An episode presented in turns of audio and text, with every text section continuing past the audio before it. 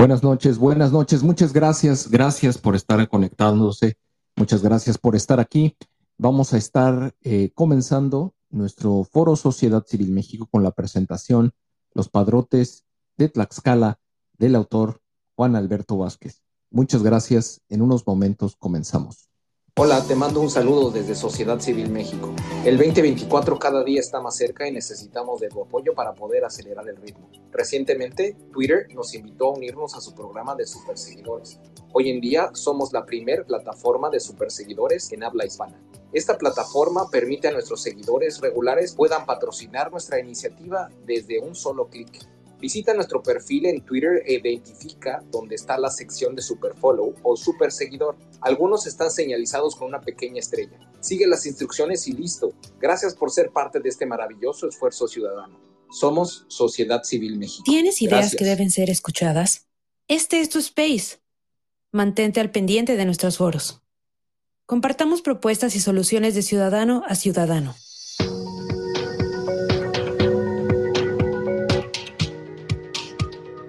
Bienvenidos al espacio de Sociedad Civil México, donde propiciamos el diálogo y el debate ciudadano. En un momento comenzamos.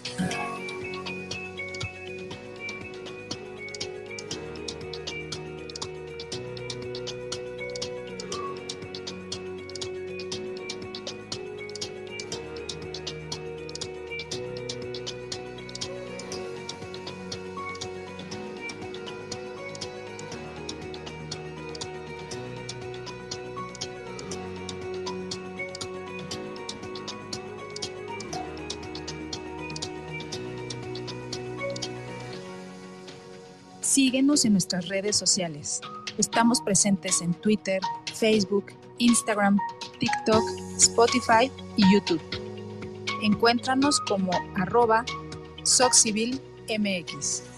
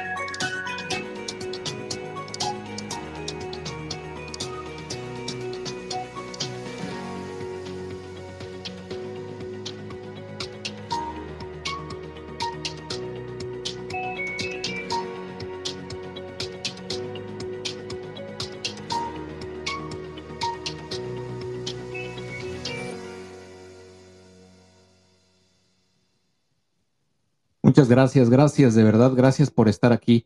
Eh, el día de hoy vamos a, tener un espacio muy especial. Vamos a hablar con el autor, es un periodista. Vamos a dejar que él se, él se presente. Em, su nombre es eh, Juan Alberto Vázquez y tiene, tiene un libro que sin duda es bastante, bastante conmovedor. Eh, se llama Los Padrotes de Tlaxcala. Sin duda, Los Padrotes de Tlaxcala es un libro duro y desgarrador que pone de manifiesto el lado perverso de la sociedad de consumo, cuya maquinaria ha creado un mercado para la esclavitud sexual. Tenancingo, un pequeño poblado de Tlaxcala, es conocido por ser uno de los epicentros de la trata de personas no solo en México, sino en todo el mundo. Desde ahí, familias enteras de padrotes han extendido su millonario negocio por el territorio nacional y buena parte de los Estados Unidos. Los distintos gobiernos de México poco han hecho para desmantelar estas redes, surgiendo así corrupción y complicidad con quienes ejercen este sádico oficio. Para algunos de estos delincuentes,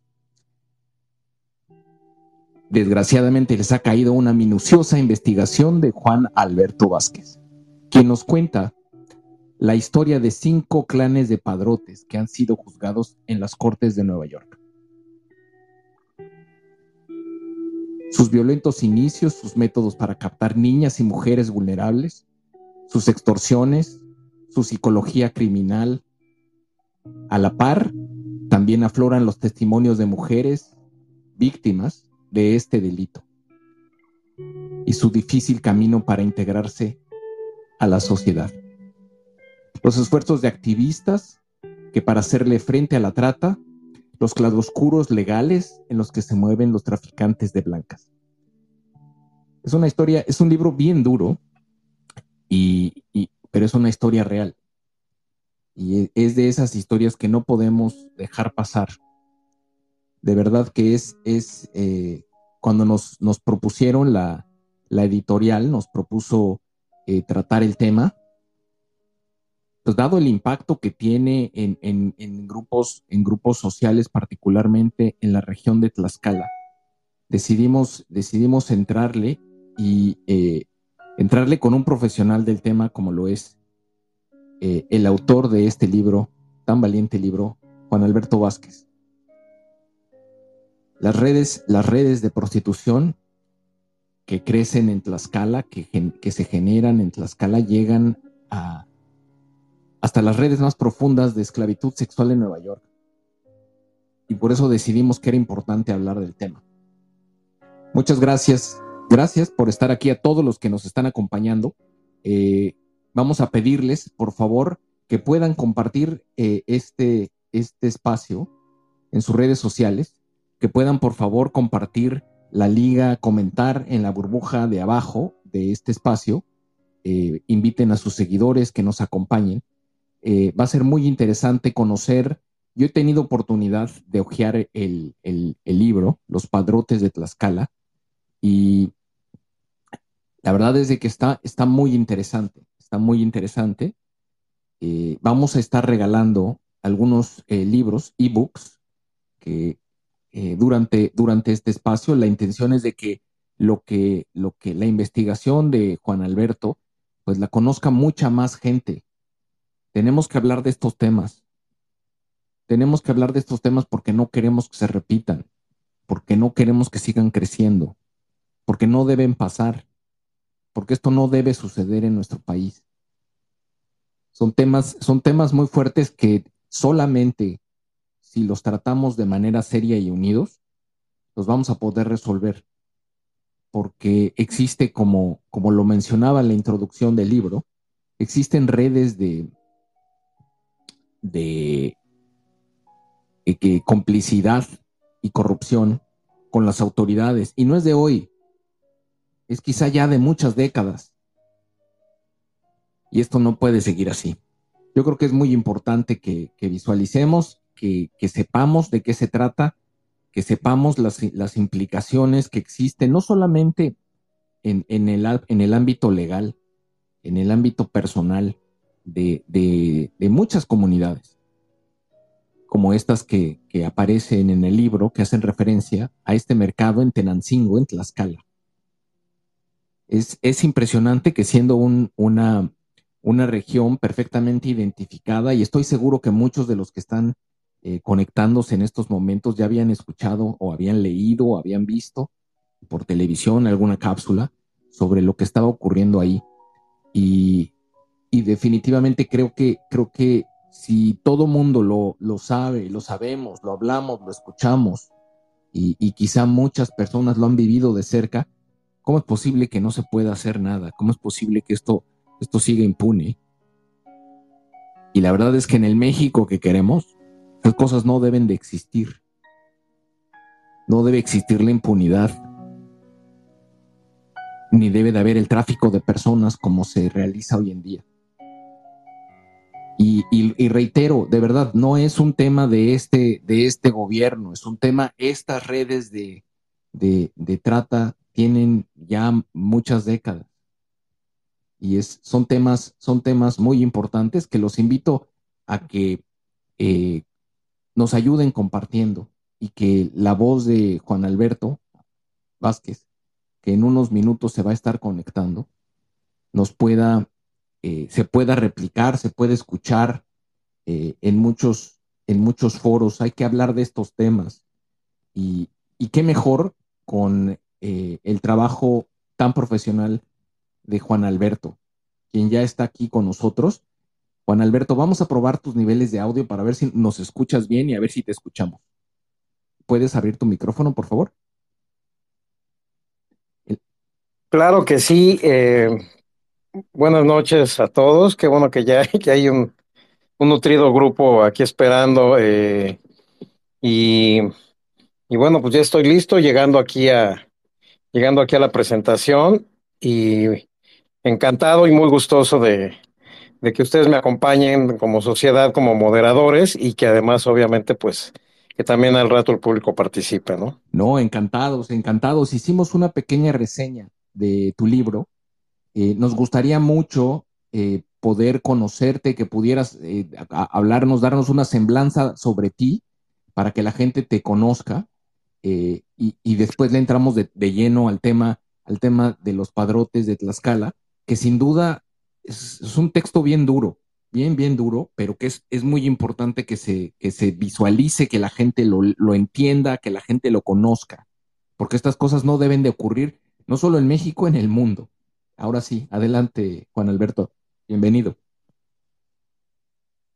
Gracias. Eh, bueno, obviamente, pues yo soy, soy reportero, tengo, tengo ya poquito más de 25 años que, que empecé a ejercer el, el, oficio, empecé en el 97 en la Ciudad de México, eh, ya de manera formal, eh, años antes eh, había estado haciendo freelances y eso, pero ya de manera formal entro a Milenio eh, en agosto del 97, justo cuando iba a ser lanzada la revista Milenio, esa revista legendaria que, que llegó a sacudir el, el, mercado de los semanarios políticos en México por esa propuesta eh, de verdad tan fresca, tan novedosa y con un periodismo muy arriesgado, un periodismo con crónicas, con fotos, pues yo ingreso a ese equipo quizás eh, de manera, vamos a decir, eh, eh, con mucha suerte, porque yo era un, pues un reportero poco experimentado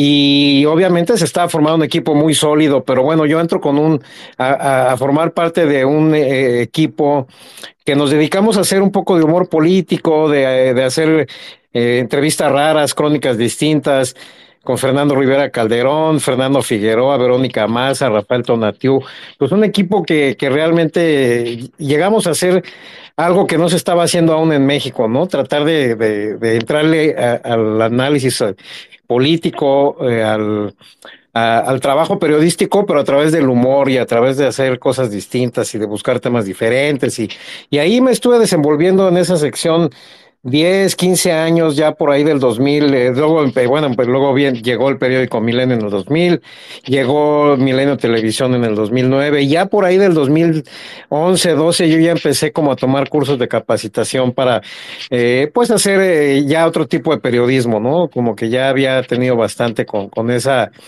esa parte del humor y, y de, obviamente, y de, y de las tendencias y lo que hacíamos ahí, entonces ya empecé a hacer eh, investigaciones, empecé a capacitarme en ese, en ese asunto, tomé algunos cursos, empecé a trabajar temas de portada. Y es lo que estuve haciendo hasta el 2017 prácticamente cuando hay una oportunidad por parte de mi esposa de venir a trabajar a Nueva York, que ella, su empresa le ofrece venirse para acá. Y obviamente pues yo renuncio eh, inicialmente a Milenio, estuve un año prácticamente como, como sabático, se puede decir, hacía algunas cosas, hice algunos reportajes, pero vuelvo a retomar eh, mi carrera, digamos, ya de manera eh, distinta, una proyección distinta a partir del juicio del Chapo Guzmán, que lo cubrí completito, lo cubrí eh, a partir de noviembre del 2018 y bueno, para tres, cuatro medios en, en en México, en Colombia, en varios países que yo lanzaba crónicas o me hablaban eh, por teléfono.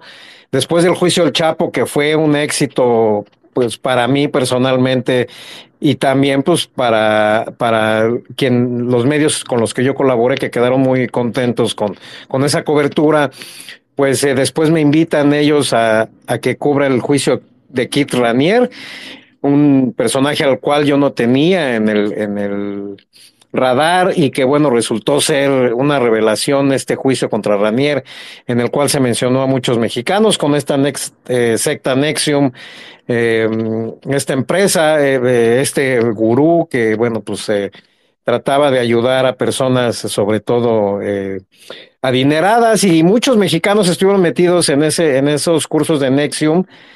Y pues de nueva cuenta un juicio muy revelador con mucha información y es cuando se me ocurre escribir eh, un libro y lo propongo a Random House, me aceptan la oferta y entonces ya lanzamos este libro de Nexium en enero, eh, en marzo del 2020, poquito antes, eh, o más bien llegó a las librerías en el momento en que la cerraron por la pandemia. ese año muy difícil del 2020, pero bueno, pues yo estrenando libro, eh, pero ya había yo tenido este contacto con, con los proxenetas eh, de Tlaxcala que habían estado acá eh, en Nueva York, sobre todo en la Corte del Distrito Oeste, los habían estado procesando ya desde el juicio del Chapo Guzmán que les contaba. Ya nos invitaron por parte de la oficina de prensa de la eh, de la Corte para una audiencia donde se iba a sentenciar a un grupo de mexicanos yo me hice un tiempo durante de, del juicio del Chapo para acudir a esa audiencia y a partir de ahí me empiezo a meter en el tema.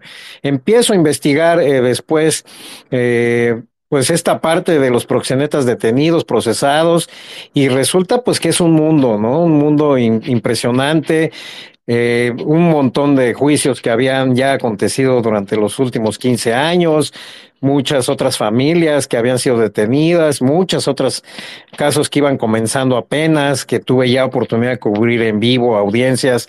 Entonces es así como llego, eh, ya terminando, bueno, con este pequeño resumen de mi carrera, pues es así como llego al asunto de, de estos eh, personajes de Tlaxcala, ¿no? Que llegan aquí a Nueva York con este oficio, con este negocio, vamos a llamarlo así y que en algunos casos pues son detenidos y son procesados, que es un poco de lo que ve el libro, ¿no? Pero ¿qué, qué es lo que te motiva a ti? ¿Qué, qué te acerca a ese tema? ¿Te encuentras con el problema? Eh, eh, ¿Te encuentras a estas personas de Tlaxcala en, en Nueva York? ¿Tú resides en Nueva York?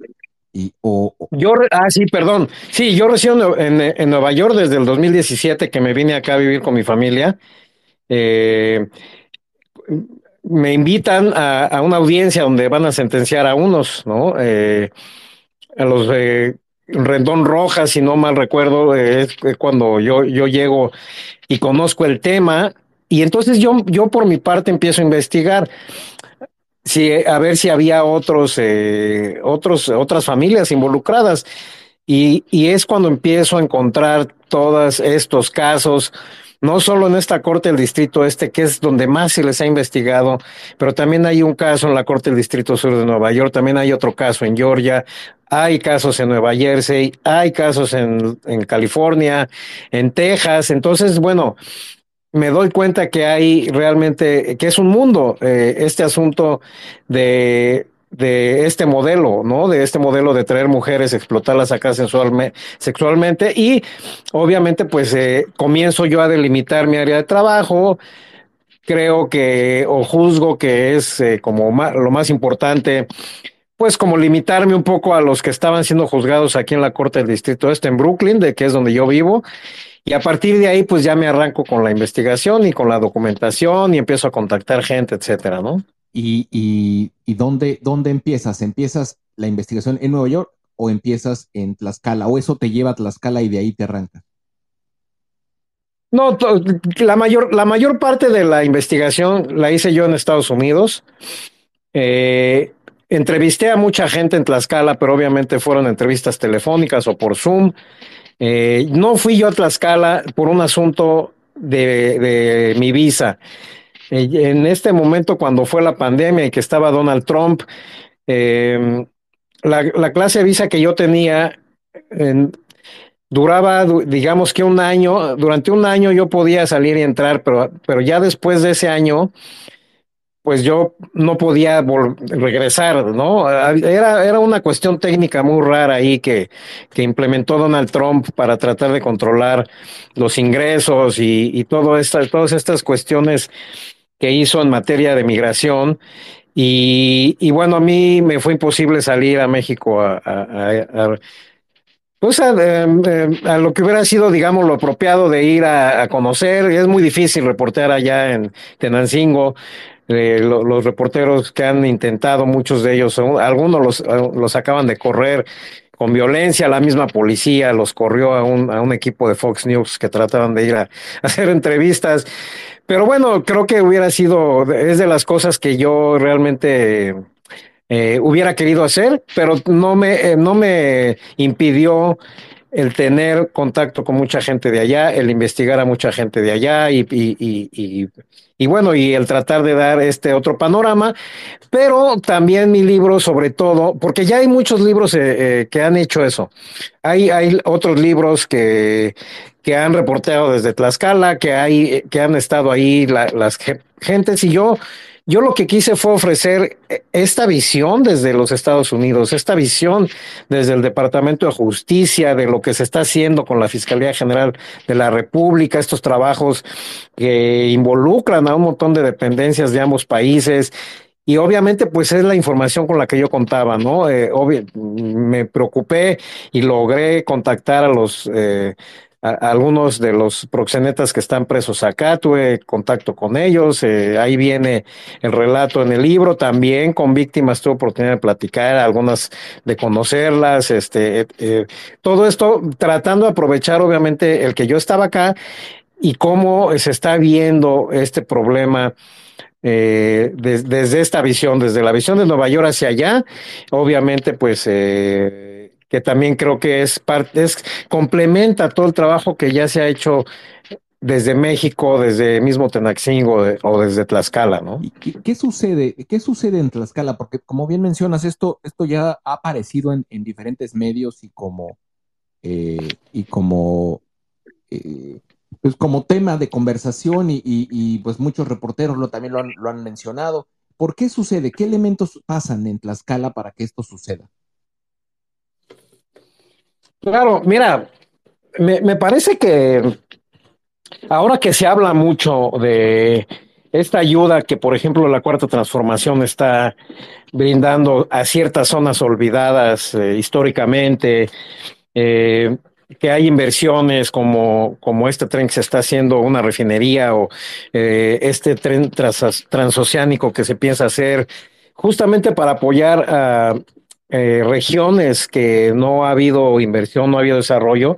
Yo creo que uno de los mayores problemas en Tlaxcala es eso, es eh, sobre todo en la parte sur de Tlaxcala, son municipios en donde no hay muchas posibilidades, no hay muchas, eh, no hay muchas industrias, no hay una industria turística, no hay, no hay algo como que, que la gente tenga como una salida para digamos, eh, para desarrollarse, ¿no? No hay muchas universidades, en fin, me puedo seguir con toda esta carencia que hay en esa región. Es una región eh, de algún modo olvidada. Y eso lo han usado como pretexto, eh, pues, estas familias para hacer, retomar una vieja tradición que ellos ya le hicieron tradición, que culpan, digamos, a la vida nocturna del Distrito Federal diciendo que ellos inspiraron ahí. Eh, en el trabajo de los cinturitas, de los famosos cinturitas que tanto vimos en las películas mexicanas del siglo de oro, eh, de, este, de este papel de la, de la prostituta mártir, sufrida. Y ellos, ellos eh, han contado realmente antropólogos que los han investigado y los han entrevistado, que los primeros eh, tratantes, los primeros traficantes o padrotes de Tlaxcala tuvieron esa inspiración. Por eso es que yo, yo también ah, hice una especie de investigación de cómo era la vida nocturna en México, qué sucedía, cómo estos primeros eh, habitantes de, de, las regiones sur de Tlaxcala empiezan a viajar al DF en los años 50, 60, porque no hay industria, no hay posibilidades en Tlaxcala y entonces empiezan a contratarse como eh, obreros, como albañiles y, viajan entre semana al Distrito Federal, conocen la vida nocturna, conocen la explotación y, ellos dicen que ese es el origen, ¿no? Eh, nos inspiramos en, los cinturitas chilangos, en la vida nocturna chilanga, pero entonces ellos lo llevan a, digamos, a su contexto, que es un contexto también de comunidades eh, de algún modo indígenas también, que tienen estos usos y costumbres del robo de la novia y que tienen estos usos y costumbres de, los eh, multimatrimonios de, de los hombres que pueden tener tres o cuatro mujeres, que son cosas muy normalizadas en esas regiones y que obviamente lo combinan pues con esta nueva forma de explotar. Resulta que a alguien le sucede, le, le, le resulta exitoso esta, esta forma, este, digamos, eh, modelo de negocio y entonces empiezan eh, a transmitirse el conocimiento entre ellos.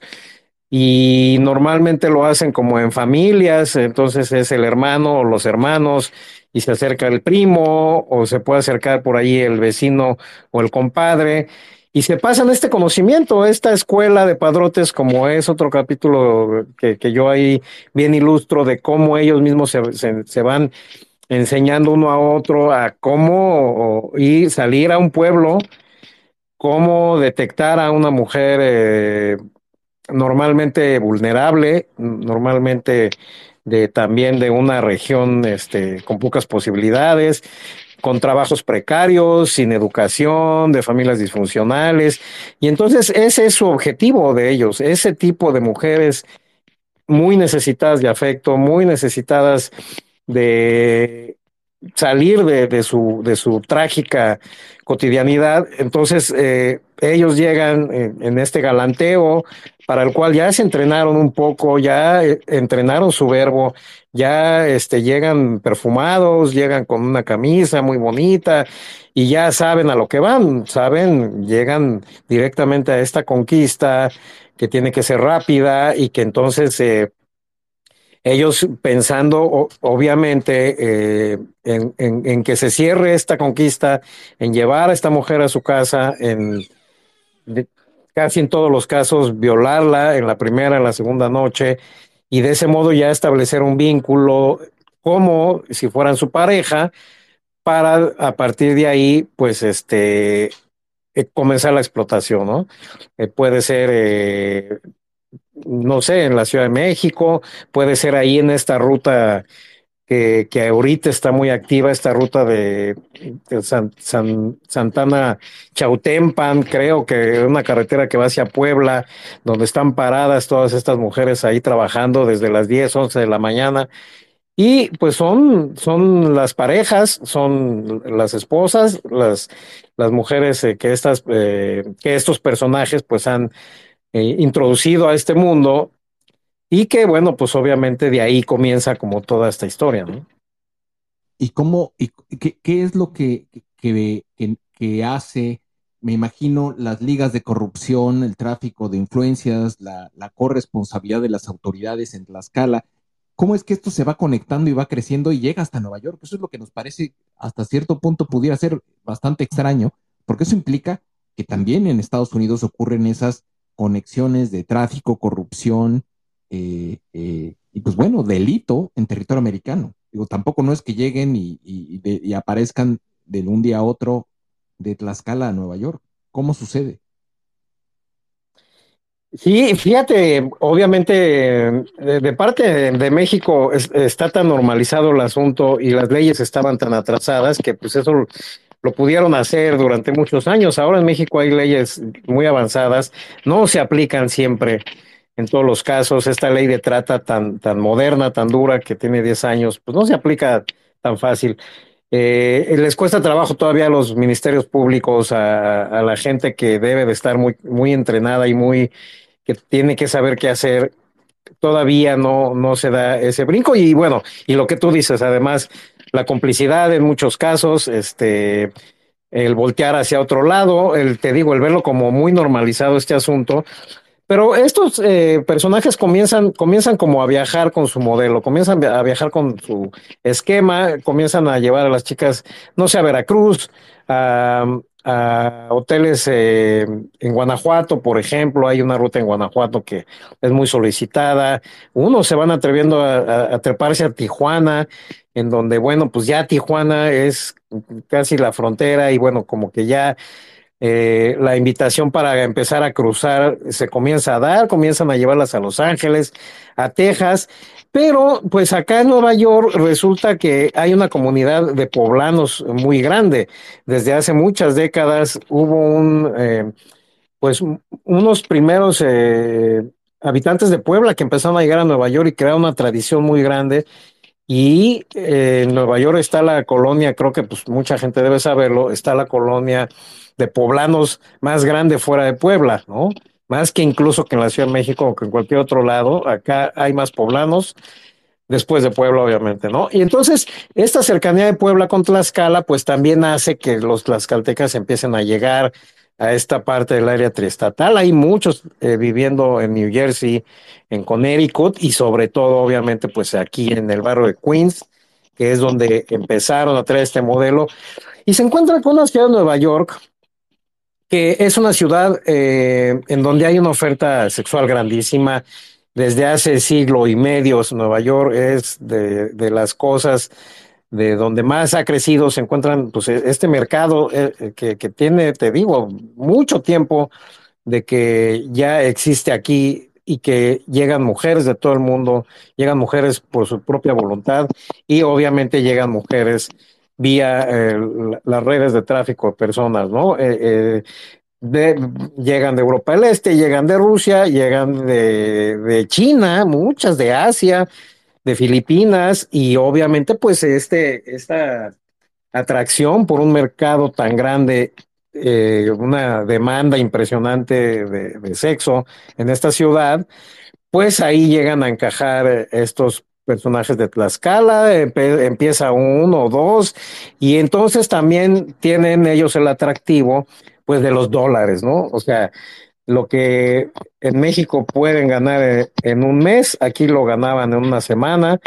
Y entonces ese atractivo de los dólares, esa, eh, pues esa tragedia de, de, ver, de mirar a las mujeres como mercancía y, y bueno, y esta ciudad eh, tan, digamos, eh, pues económicamente tan activa, tan, tan cara, pero también llena de oportunidades, de empleos, y, de que obviamente pues eso, eso provoca y genera que haya una oportunidad para estos, para estos personajes que, que la toman y que de ese modo empieza esta tradición de traer a chicas a Nueva York y, y, es así como crece, ¿no? Por, por la gran demanda que hay. ¿Cómo eh, pudiste llegar y viste algún algún nexo de las de la de, de eh, comparsa de las autoridades norteamericanas en, en este tráfico o, o, no no es tan obvio?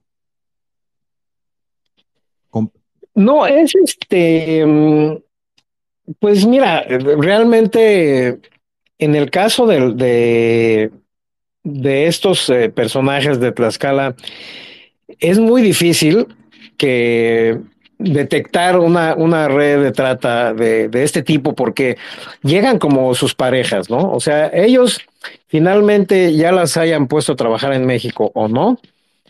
El, el, tratante convence a la mujer de que vayan a, a, Nueva York porque hay una oportunidad, hay mucha oportunidad de trabajo y entonces allá van a tener que trabajar muy poco tiempo, eh, van a llegar a un mercado a trabajar o a un restaurante, les venden una idea de, ir a trabajar, de venir a, a, trabajar a Nueva York. Y llegan como parejas, se cruzan de manera ilegal la frontera en la mayoría de las veces.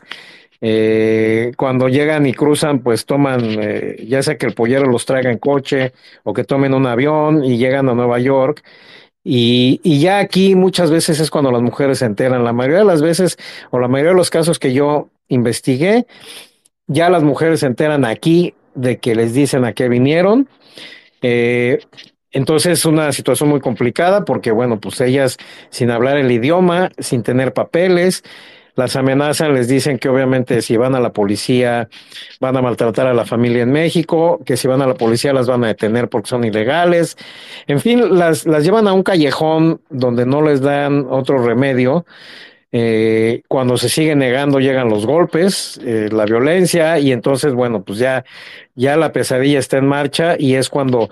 Entonces, para las autoridades es complicado eh, detectar esa, esa red de trata porque Finalmente, el modelo que se aplica en este caso de estas chicas es un modelo de entrega a domicilio, que es choferes que acá tienen una agenda de clientes muy grande y que son eh, parte primordial del negocio.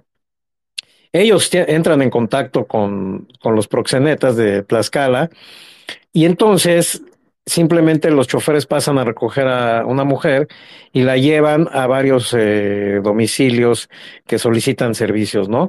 O se las llevan a una ciudad al norte del estado de Nueva York en donde están trabajando tres o cuatro días allá en un burdel. Es decir, le cuesta trabajo a la autoridad, que bueno, obviamente, pues eh, de, entre los muchos casos que tienen que llegar a, a atender o a detectar, es, eh, es, este es uno de ellos. Y entonces eh, es, es, difícil que, que, se detecte esta como ayuda o esta como corrupción policial, más bien es incapacidad, ¿no? Es incapacidad de realmente detectar, porque estamos hablando de la red de tratas, como, como le repito, la rusa, la china, la colombiana, o sea, hay todas las nacionalidades que te puedas imaginar, bueno, no todas, pero hay muchas, y entonces obviamente eh, el de los mexicanos es uno más solamente, ¿no? Y bueno, por lo que se ha visto es que eh, la autoridad se da cuenta cuando una de las víctimas huye, y entonces ahí notas cómo en realidad sí hay un poco más de voluntad o de ganas de detener, eh, de, actuar y de detener a, una red de, proxenetismo, si eh, una de estas mujeres llega y denuncia o llega y se escapa y es cuando empieza eh, el andamiaje de la policía, de las autoridades a actuar y es cuando se llegan las detenciones. Entonces, yo no detecté, digamos, esta, esta ayuda de las autoridades de acá eh, lo, como, como si la puedes ver en México, ¿no? Como puedes ver en México, eh, pues eh, o, están coludidos o, voltean para otro lado o, no o no emplean la fuerza o no emplean la voluntad que se requiere para acabar con, como tú decías, con un problema tan grande, ¿no? Las, el problema de detenciones a nivel global es bajísimo se, se estima que menos del 5% de todos los traficantes son detenidos. Entonces, pues tú imagínate la, la, gran cantidad de los que están operando sin que los detengan, ¿no? Y, y yo por lo menos esa parte no noté. Eh, eh, hay un caso que, que no, no metí en el libro, que, que es de un policía, vamos a decirlo, eh, de estos, como un guardia, eh, em, eh, un policía de menor, de menor rango, por llamarlo así, que un, un clan de estos eh, le pagaba con chicas, ¿no?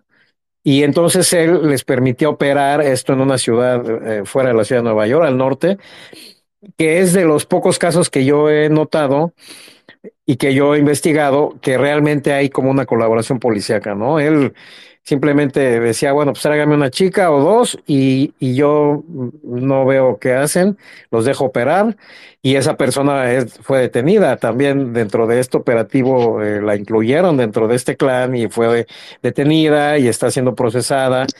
Eh, entonces, eh, no es fácil que un policía se involucre porque sí se puede meter en problemas si es que llega a ser descubierto. Es lo que te iba a preguntar, dentro de los casos que viste, eh, ¿cuál es la, la, o qué similitudes viste de gente, cómo los atraparon, en qué condiciones, qué ocurrió, eh, para ir entendiendo, porque me imagino que tampoco debe ser tan fácil, o sea, como que tienen un modelo bastante, pues bastante oculto, difícil de dejar rastro.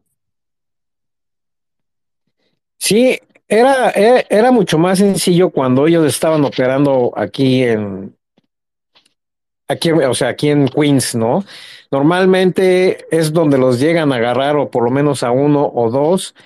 Ya por, ya para esto tienen a una de las víctimas que les está dando toda la información, que les está diciendo quiénes son de la familia, cuántos son, eh, por mm, cómo operan los que están en México, por ejemplo, ¿no? Porque en México, por ejemplo, hablando de un clan eh, en particular, en México está la mamá que cuando llega la chica a la casa, la mamá empieza a, eh, a, hacerle lavado de, de, ¿no? de cerebro, a decirle mi hijo es muy bueno y mi hijo este, te va a querer mucho y te va a cuidar. Y ya cuando le sueltan a la mujer la bomba de que tiene que prostituirse, pues entonces a veces llega una hermana a entrenarla y a decirle qué es lo que tiene que hacer, cómo poner un condón, cómo hacer sexo oral. Les, les dan este entrenamiento perverso que, que muchas veces las, eh, las implica como, como conspiradoras, ¿no? Entonces, ha habido casos que han detenido algunos aquí, por ejemplo, y entonces de otros, pues eh, están incluidos en el dictamen y se le pide a la autoridad de México que de ese modo tienen que actuar. Y entonces eh, la, Procuraduría y ahora Fiscalía General de la República se han visto obligadas ante esta petición del Departamento de Justicia de Estados Unidos a ir a Tlaxcala a hacer las detenciones muchas veces detenciones que les han costado mucho trabajo, que han sido muy violentas, porque pues ahí tienen una base social en estos pueblos, estos personajes muy grande y entonces les cuesta mucho trabajo a la autoridad eh, realmente llegar y detener a, a, estos personajes, pero lo han hecho. Eso quiere decir que cuando hay una intención y cuando hay voluntad, este, sí pueden lograr estas detenciones por lo menos y sí puede haber seguimiento y ya después entonces hay muchas extradiciones eh, y vienen y los juzgan acá, que es lo que más o menos se puede hacer, ¿no? Eh, todo este esquema. Y que repito, son eh, un porcentaje mínimo de, los que los que detienen. Y, y, bueno, muchos otros son los que siguen operando, ¿no? Pero más o menos es así como, como, como funciona. Eh, eh, una coordinación, eh, normalmente no la hay y normalmente les cuesta mucho trabajo, eh, pero sí hay, hay, un, hay un trabajo ahí coordinado entre ambas fiscalías, entre la mexicana y la estadounidense, y lo hemos visto, por ejemplo, casos de narcotráfico que todo el tiempo sucede, suele ser eh, un monstruo más grande de, de, tanto el narcotráfico como el tráfico de personas, pues son, son eh, negocios inmensos que dejan ganancias eh, millonarias y que bueno, obviamente pues eso es una motivación muy grande para muchísima gente, pero bueno, pues ahí la policía hace lo que puede. bueno, a ver, eh, varios temas. Uno, me gustaría saber si pudiste identificar que existe coordinación absoluta, porque me parece que es un tema tan complejo como el crema del tráfico de drogas eh, donde si no existe coordinación entre las autoridades mexicanas y las norteamericanas, difícilmente se va a poder, eh, eh, no quiero decir acabar, disminuir, frenar o, cambiar en, en, la tendencia de crecimiento, porque estas organizaciones que operan en los dos lados de la frontera, pues están muy bien organizadas y están mejor organizadas que las autoridades mismas. Y te lo pregunto si existe, si notaste que existiera esa coordinación, porque eh, pareciera que todo esto que nos mencionas tú y que lo hemos escuchado aquí en otros, en otros eh, eh, foros de Sociedad Civil México que hemos organizado, donde hemos hablado del tema de seguridad nacional, el control del crimen organizado en ciertas zonas del país, la corrupción, tanto a nivel local como a nivel eh, eh, federal y en Estados Unidos igual, tanto en México como en Estados Unidos, y, y, y, esto en la zona, y me llama la atención porque también el tema de los guachicoleros en Puebla, que es algo que también es, es algo muy caliente y es algo que también es, eh, se genera, genera, la verdad, tiene en control del, del, crimen organizado, pues una parte muy importante de la economía del país. O sea, no es nada más de Puebla, es del país. Y estando cerca de Tlaxcala, no sé si esos grupos criminales operan, que operan regionalmente, quizá ya tengan control de ciertas áreas y este sea simplemente otro de los negocios dentro de ese, de ese gran, gran organización de crimen. Eh, ¿Tú cómo lo ves? Sí, eh, fíjate que me, han preguntado si yo noté, por ejemplo, cierta, digamos, em, que, que, estos grupos que se dedicaban a traficar mujeres también operaban otra clase de negocios criminales como el narcotráfico. Yo, yo lo que respondo a eso es que eh, yo no lo noté. Yo, yo lo que veo es que ellos, eh, la mayoría de estas familias de las que yo investigué, se dedican específicamente a la trata de personas y como que no están interesados en, otro negocio, no quiere decir que no los haya. Eh, hay, un caso que también lo menciono ahí al final en el libro de de, una familia y una de las víctimas eh, que yo entrevisté me dijo que, que el papá vendía marihuana y vendían piedra, pero, pero era más como una cosa ya de, de local, ¿no? Que estaban, eh, digamos, ya e, en, en, este regodeo de, ah, pues somos la familia de padrotes y, y tenemos eh, cuatro hijos y, y, cada uno de los hijos tiene dos, explota dos mujeres y entonces como que el papá ya en esta, en esta, digamos, este, impunidad, ¿no? En este, como lo repito, regodeo, pues como que parecía que él vendía droga así, ¿no? Como para también sacar más recursos y no, no era una cuestión de, de, grandes montos o de toneladas, etcétera, ¿no? Y pues eh, sí hay, hay coordinación porque hay realmente hay muchas instituciones, tanto en México como sobre todo en Estados Unidos, que, que se dedican a darle seguimiento al tema y que se dedican, digamos, específicamente nada más al asunto de la trata, ¿no? Entonces, eso es algo que es nuevo, no tiene realmente muchos años eh, esta, digamos, ayuda, esta Em, especie como de, bueno, colaboración, que además a veces llega a ser un poco em, desbalanceada porque obviamente Estados Unidos eh, asigna mucho más recursos, normalmente hay reuniones de víctimas en el Congreso de Estados Unidos que obligan a los legisladores a asignar montos especiales o montos importantes a la, a la, ayuda de la trata de personas. Entonces, sí hay recursos y en México hemos visto en los últimos años que ha sucedido lo contrario, ¿no? Que normalmente eh, recursos que deben de ir para ayuda de las víctimas, por ejemplo, eh, pues nunca llegan. Sobre todo este sexenio eh, ha sido una calamidad en ese sentido todos los estados de la República están obligados a tener un refugio para víctimas y no son más de cinco los que lo tienen, pues simplemente porque no hay, ¿no? No hay dinero, no llegan y, y, y, decía hace rato que la ley es muy bonita, que la ley es muy importante, es una de las leyes más modernas en el mundo, la mexicana, la ley de trata, pero no se cumple, ¿no? O sea, realmente no se cumple y, por lo menos en este caso de no de que no hay eh, refugios para víctimas, pues sí me parece a mí muy grave porque finalmente pues ellas no se atreven a denunciar por el miedo, no, no hay un lugar donde las, las resguarden, muchas veces declaran contra su explotador y la sueltan y entonces ellas pues están ahí desamparadas.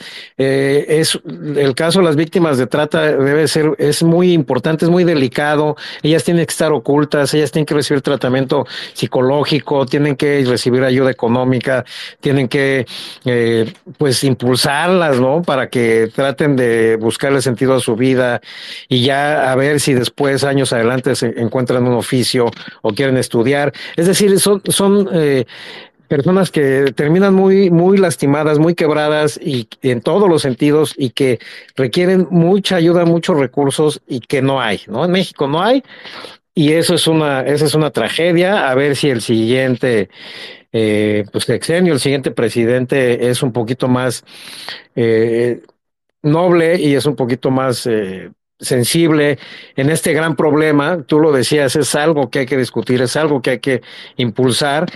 Pero por lo pronto eh, hay ciertas eh, áreas de las fiscalías de ambos países que sí se coordinan para pues mm, a lo mejor eh, sí presumir que se está haciendo algo, ¿no? Y, y, y, en el caso de Estados Unidos, pues justificar los recursos que sí se les están dando, eh, algo que hace la DEA mucho con el narcotráfico, ¿no? Tratan de presumir cualquier eh, decomiso, cualquier eh, eh, cuando procesan a, un narcotraficante, ¿no? Lo vimos con el Chapo Guzmán, con García Luna, bueno, pues lo presumen porque realmente para ellos es estar justificando eh, los presupuestos o los altos presupuestos que les dan y obviamente es una coordinación, obviamente son detenciones que no están ayudando a resolver el problema, que ese es, ese es realmente lo que debemos enfocarnos, ¿no? No, no, no está sirviendo de mucho es algo que sigue creciendo, que se sigue presentando y que es realmente lo que nos tiene que tener muy preocupados, ¿no?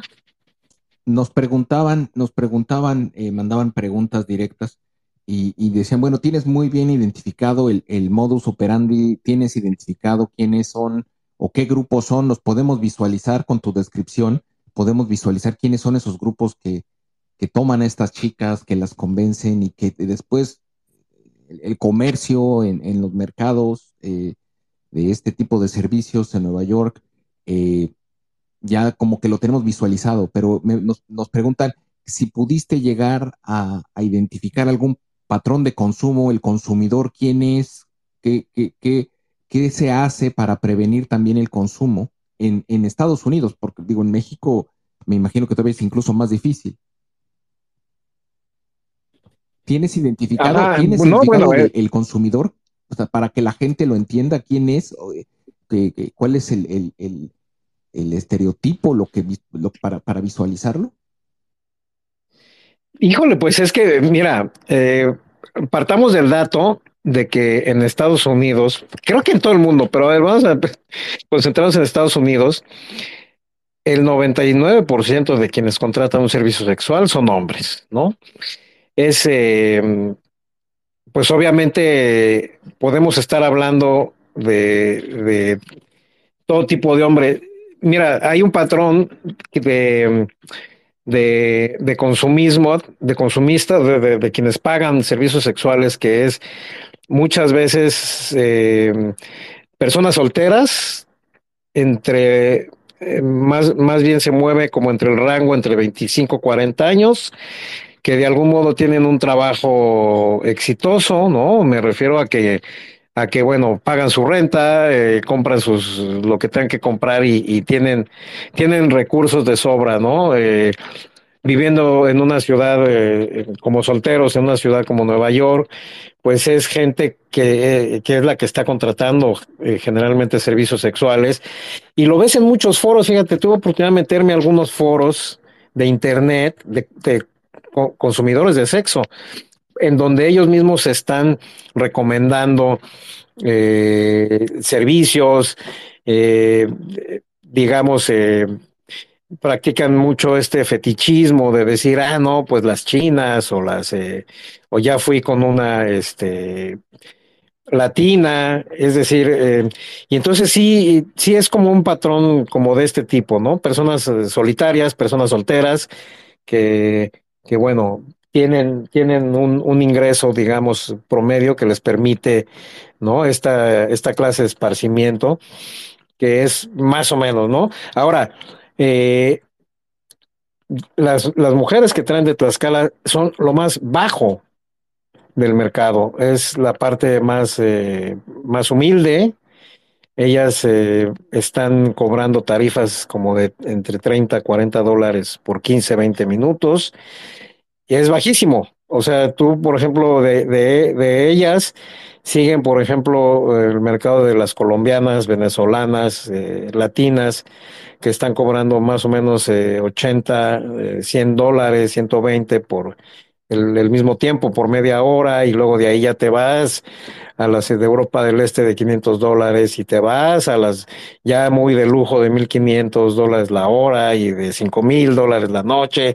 O sea, entonces imagínate, 30, 40 dólares eh, por 20 minutos es lo que ellas eh, les exigen que cobren. Y eh, hablo yo de esclavitud sexual, lo dice la portada del libro, porque finalmente ese dinero que ellas obtienen, eh, la mitad va a parar hacia estos choferes que yo les contaba, que las reparten hacia los diferentes sitios donde la solicitan, y la otra mitad va a parar a su explotador, ¿no? Ellas realmente no se quedan con nada, que es un modelo que además eh, aplican eh, igualmente explotadores o proxenetas traficantes de, de Rusia, traficantes de China. Eh, por eso la ONU eh, identificó y catalogó como, como esclavitud sexual este modelo, ¿no? En donde las mujeres no reciben ningún beneficio, no, eh, no es más que eh, un sistema violento de explotación, de, de, de, golpizas, de amenazas y de que las tienen cautivas de algún modo, que es este, pues que es dentro de este mercado que, que llega a ser tan amplio, ¿no? Como les contaba. Qué, qué historia. No, no, sé si respondí Sí, la, sí, la pregunta. no, bueno, pues es que ya, ya nos podemos imaginar, y ellas son las, las que van a los, al segmento más bajo de ingreso y, y, y, pues ve tú a saber qué tipo de cosas pasen ahí, ¿no? Es, es, ese desgarrador, es durísimo. Sí, ade- además de que, bueno, obviamente reciben golpizas y las tratan muy mal, pues porque obviamente es, eh, tampoco son aquellas grandes modelos, ¿no? Que, que se contratan por 1.500 dólares una hora y este, pues son mujeres humildes que muchas veces son de pueblos de, Oaxaca, de, Chiapas, de algunas son de Guatemala, eh, obviamente Tlaxcala, de Puebla, pero pues sí, eso vienen a, vienen a, este tipo de mercado. eh, mucho más riesgoso además, ¿no? O sea, eh, con, con gente alcoholizada y, y además sin ningún tipo de protección porque pues el chofer eh, que las lleva, pues él no mete las manos cuando hay alguna situación de riesgo, de peligro, pues él, él dice, no, yo no, yo, yo soy, yo no soy tu guardaespaldas, yo soy eh, eh, un simple chofer, yo te traigo y te llevo, ¿no? Y mientras tanto, pues el explotador, el patrón está ya en su casa o jugando básquetbol o jugando billar, no sé. Entonces, eh, sí, tragiquísimo, ¿no? Por, por estar justamente pues en esta parte, eh, la más baja, ¿no? Del, del mercado sexual neoyorquino. y- y, ¿sabes tú si la red consular hace algo al respecto o, o ni sus luces? Fíjate, de- dentro de la misma dificultad de, de dete- detectar, ¿no? Un problema cuando, cuando es que existe, eh, ellos se enfrentan a esto mismo y yo, y me lo han dicho, yo acabo de platicar con el departamento legal del consulado, eh, y entonces, por ejemplo, ellos me cuentan de casos, fíjate, eh, tú aquí en, el consulado de Estados Unidos, de Nueva York, de México, Nueva York, puedes eh, tú contratar, eh, pues, eh, obtener tu pasaporte o tu IFE, ¿no? O puedes sacar documentación. Y tienen como consulados móviles, se mueven como, al- como a condados que están lejos de la ciudad, que es donde vive también mucho mexicano que se ha retirado de la ciudad de Nueva York porque es muy cara. Entonces se van a condados que están a una hora en donde pueden vivir pues, de manera más aceptable, no hay tanto de renta, etcétera. Y hasta allá llevan eh, consulados móviles, ya sea que contraten una oficina o que lleven un camión. Y ellos me cuentan, fíjate, que ven, que ven cuando llegan un padrote y llega a sacar el pasaporte de la muchacha, ¿no? Pero no pueden hacer nada. Eh, O sea, ellos no son policías tampoco, no los pueden detener, pero dicen, nos hemos dado cuenta y estamos tratando de ver o de idear algo de cómo, cómo podemos hacer, porque es muy obvio que efectivamente eh, es eso, ¿no? Es un, un padrote que aparte, bueno, pues la, la, muchacha le dice tío, ¿no? Ah, es mi tío, pero se nota la atención, se nota la seriedad de ella y se nota igualmente él cómo viene en este plan de, de estar cuidando todo. Entonces, eh, estamos tratando, yo estoy como tratando de trabajar con ellos de, en alguna estrategia de cómo podemos hacer para ayudarlas.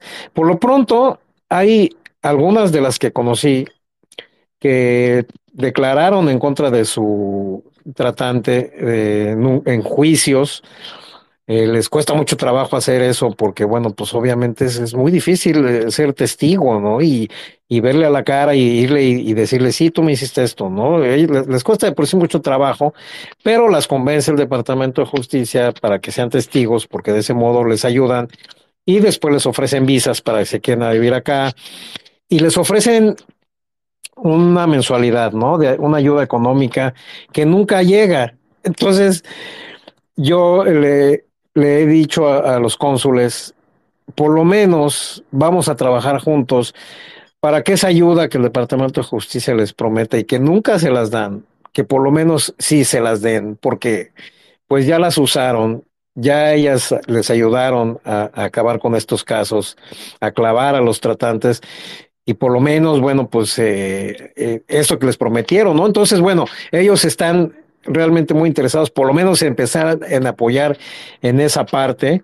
también, obviamente, ellos tienen muchos programas educativos y eso, pero en, un nivel policiaco, en un nivel de tensión, en un nivel eh, de, de, vuelta, ¿no? Ellos no tienen, no tienen esa capacidad, no tienen tampoco los recursos, este, trabajan con, con limitados, ¿no? Recursos limitados y bueno, pues se dedican a hacer estos servicios consulares de, de, documentación y eso, pero por lo menos sí están preocupados.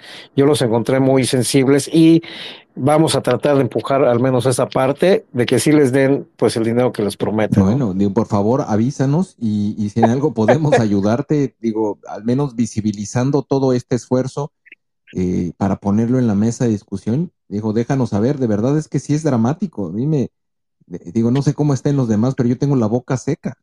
Eh, me parece, me parece el, el, un tema bien delicado y, y, y, que poco se hace.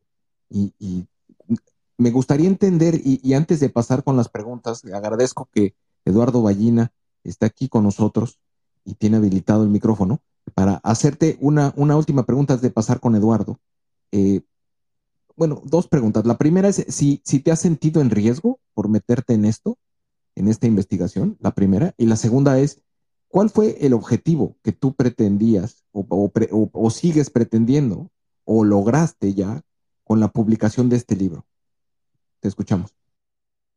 Sí, mira, eh, no, la verdad, te voy a ser sincero, no, conociendo el riesgo que realmente, con el que realmente trabajan muchos colegas mexicanos que, que ni siquiera cubren casos de de violencia o tan, tan graves o de, o de bandas del crimen organizado como este.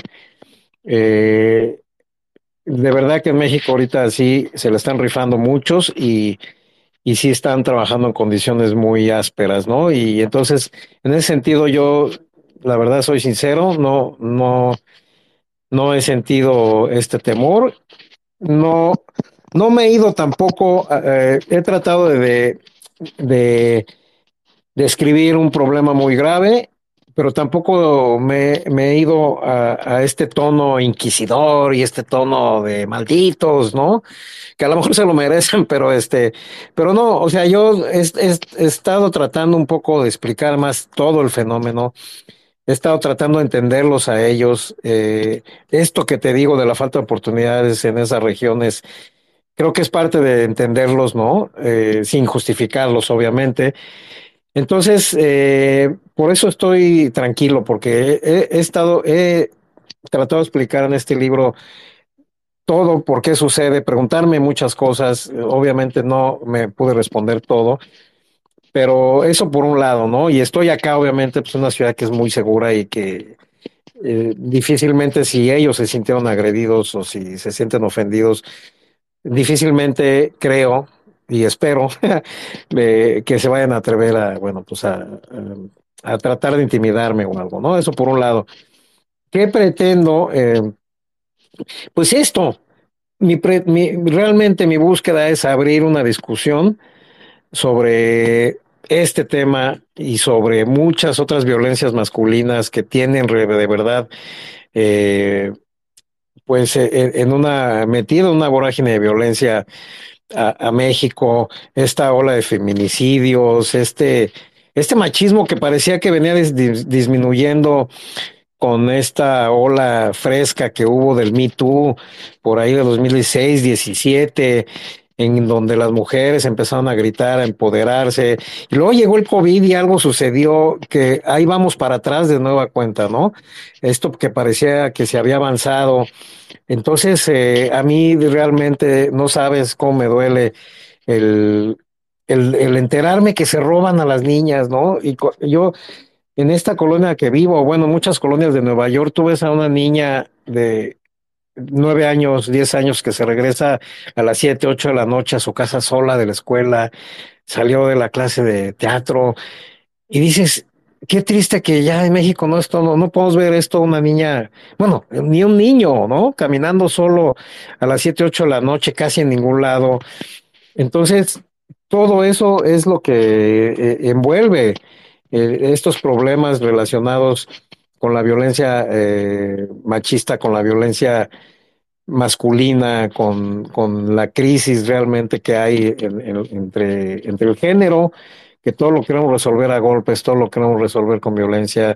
Insistimos en, en eh, controlar el pensamiento, eh, la salud reproductiva de las mujeres. Es decir, es una cosa impresionante y que no, no se ve cómo le vamos a hacer, ¿no? ¿Cómo, vamos a hacer como para, para eh, que, que, nos calmemos un poco como género y como, y como realmente, pues, eh, intentar eh, ver las cosas de otra forma, ¿no? E, eso es, creo que, mi mayor pretensión y mi mayor anhelo, que ojalá se discutan estos temas de, de, machismo y, y, obviamente, pues, que este tema de los padrotes otra vez regrese a la, a la, discusión y que, y que, bueno, pues los próximos gobernantes, porque ahorita ya se están yendo casi todos, pues que los próximos, obviamente, que haya un, que, que haya un compromiso, porque ya se ha habido, se ha visto en México que hay casos de políticos, de funcionarios, que le han echado poquita voluntad a este asunto de,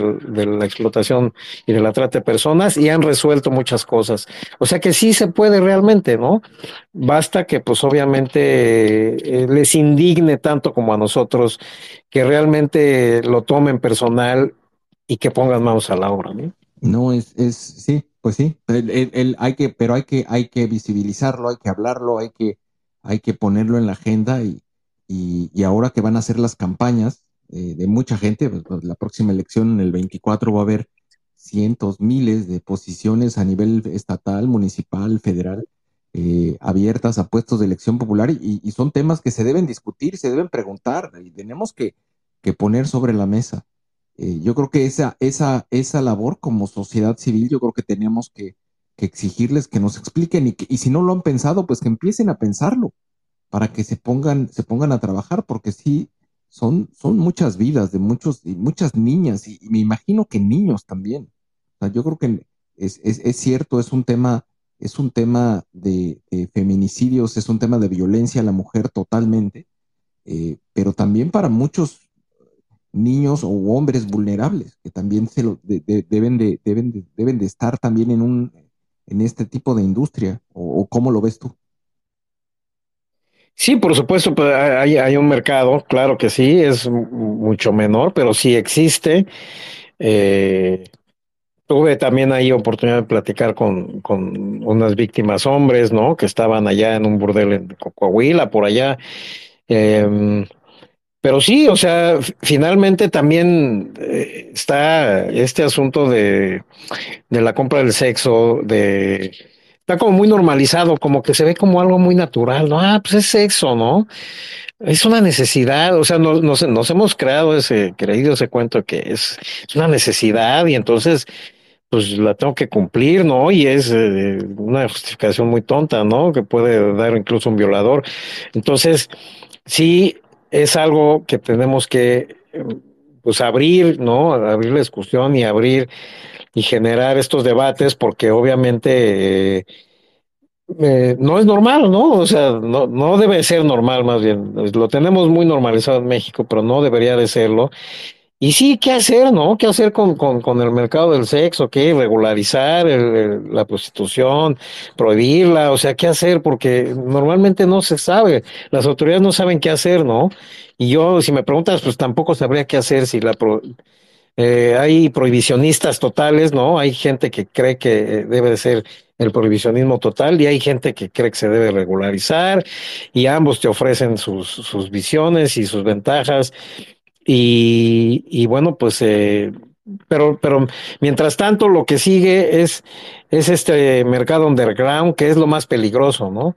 O sea, entre que se regulariza o no se regulariza o se prohíbe o no, está, está el mercado negro, ¿no?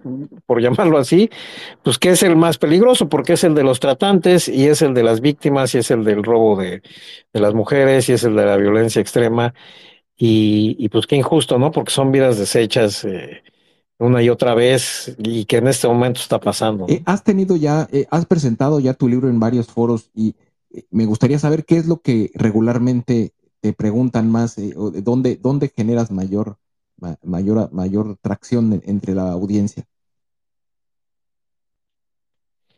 Bueno, mira, creo que esta es la primera presentación. Ah, este, entonces, eh, me siento honrado. O sea, es la, es la, tiene un mes en el mercado, o menos de un mes. Tiene, llegó a toda la República el primero de junio, estaba ya en toda la República apenas. Por eso es que estamos en estas etapas de promoción. Eh, y bueno, lo que sí he tenido toda esta semana son muchas entrevistas. Eh, obviamente. Eh, lo, que, lo que más les, les, preocupa, creo, que parte de lo que te preocupa a ti, de que cómo es que llegan hasta acá, ¿no? ¿Cómo es, cómo es que eh, fue en Nueva York un mercado tan atractivo? Pues también tiene que ver con, con el libre comercio, el mercado, la oferta de la ley, eh, de la oferta y la demanda.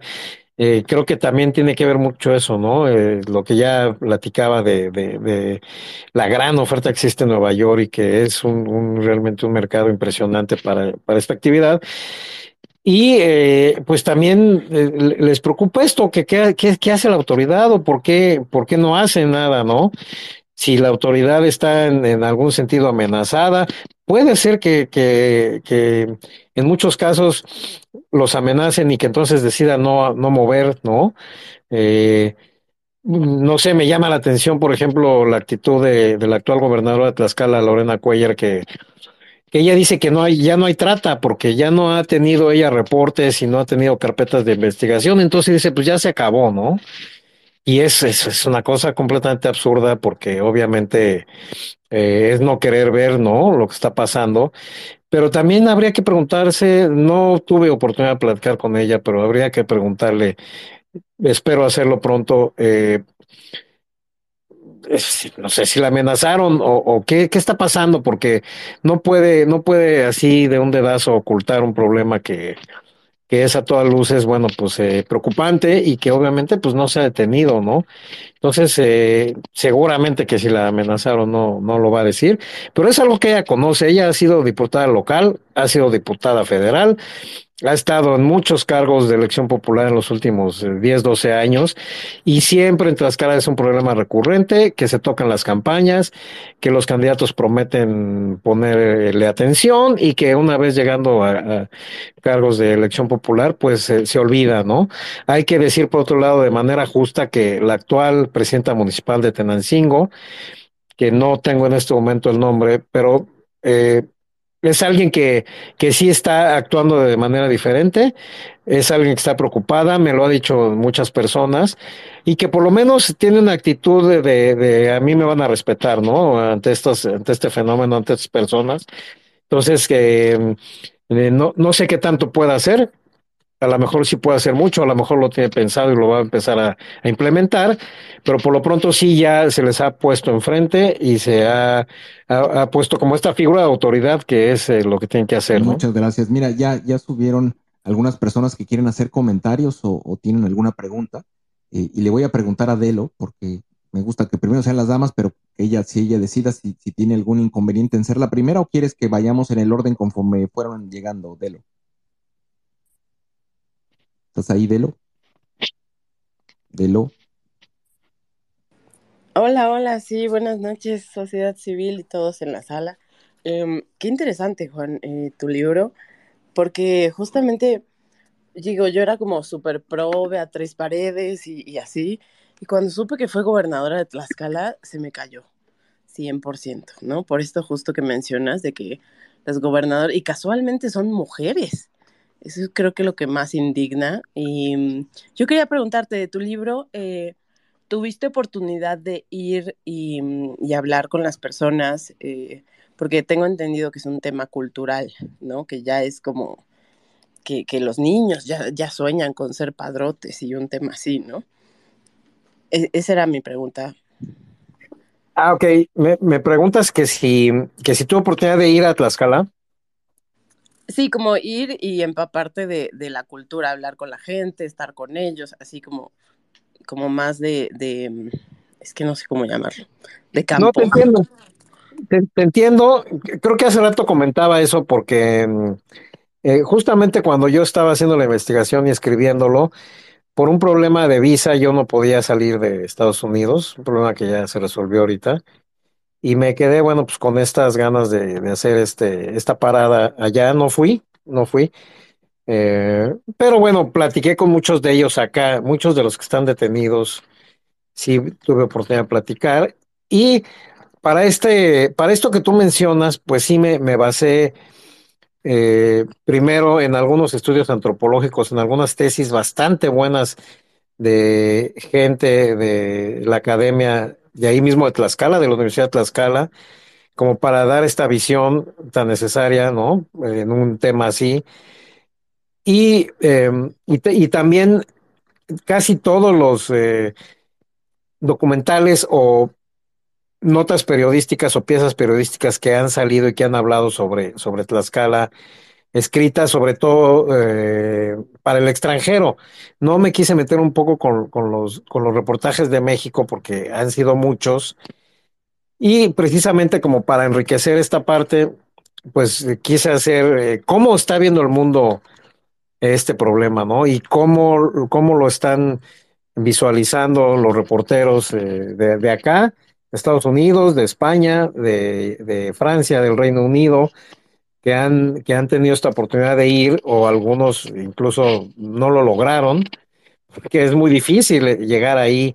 Decía que hace, hace poco fue un equipo de Fox News a tratar de hacer esto, ¿no? De, de hacer reportajes, hacer entrevistas, y los corrieron de manera violenta, incluso la misma policía los sacó, ¿no? Entonces, este, no es fácil ir a reportar allá.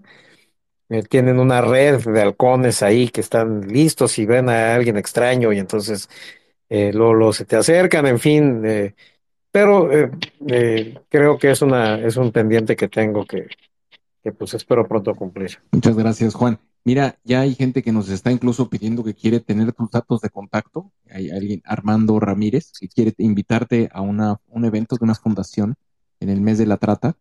Eh, Armando, si, si quieres, eh, sube y, y, haz el cuestionamiento directamente y, o, mándale un mensaje a, Juan.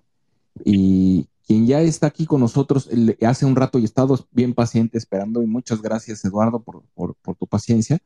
Adelante Eduardo, te escuchamos. Eh, buenas noches. Voy a hacer tres eh, niveles de, comentarios. Eh, el primero, Juan Alberto, muchas felicidades por tu libro. Es un tema fuerte, un programa grave de nivel internacional, de alcance internacional, donde lo que más duele son las víctimas que, por lo que comentas, vienen a mi mente la palabra esclavitud, y, y, el concepto del maltrato ¿no? y de sufrimiento. Entonces, esa parte es dura.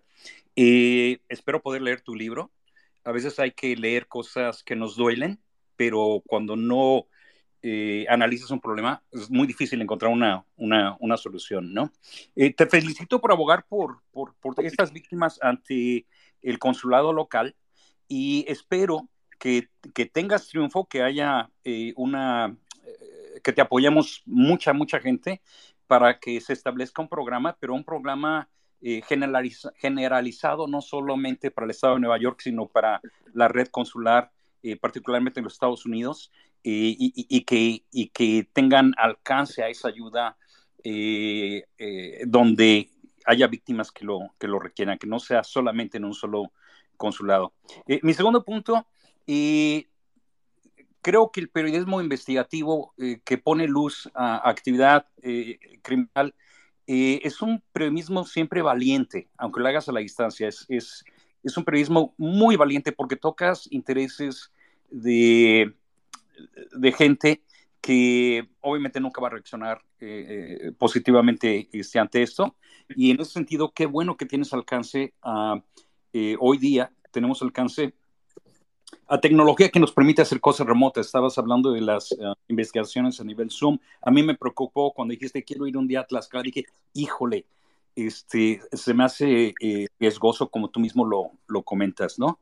Eh, el tercer punto es, y Gabriel eh, Sociedad mencionó esto al principio, sorprende mucho que el problema está muy localizado o bien ubicado geográficamente. Se sabe dónde está este nodo central en el estado de, de Tlaxcala y por cierto, eh, quería hacer otro comentario sobre la investigación, además de la investigación periodística.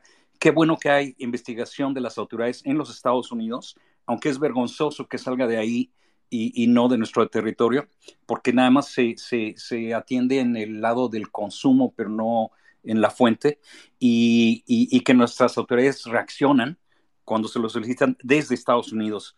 Eh, pero vaya, eh, lo sorprendente es que está bien ubicado este nodo central en el estado de Tlaxcala. Y dentro del estado de Tlaxcala, en el sur de Tlaxcala, quiero dar unas cifras para darle idea al, auditorio. Eh, yo tengo familia en Tlaxcala. Tlaxcala es el estado más pequeño de la República en extensión eh, geográfica. Tiene alrededor de 1.3 millones de habitantes, 60 eh, municipios. El problema este de la trata de personas es de cierto nivel en 23 de los 60 municipios. Yo no siento que es un problema cultural a lo largo de todo el estado, pero, pero de ciertas zonas del estado. Y en el municipio de Tenancingo, de acuerdo con las últimas eh, cifras del INEGI, hay alrededor de 10.000 habitantes en todo el municipio. De eso estaba yo leyendo un artículo y no sé si es cierto, pero voy a, a checar, que alrededor de mil personas, mil habitantes del municipio de Tenancingo tienen algún vínculo con la trata de personas, es decir, alrededor del 10%, lo cual explica, como tú dices, la protección de la comunidad eh, cuando alguien quiere arrestar, cuando alguien quiere investigar, lo hace muy difícil. Y hay que notar que como con otros problemas, como el de, el de la droga, el del crimen organizado, de diferentes tipos de delitos, entre más deja uno crecer estos problemas, son mucho más difíciles eh, eh, erradicarlos, ¿no? Y, pues simplemente deseándole mucho éxito a tu libro, sobre todo en el aspecto del impacto.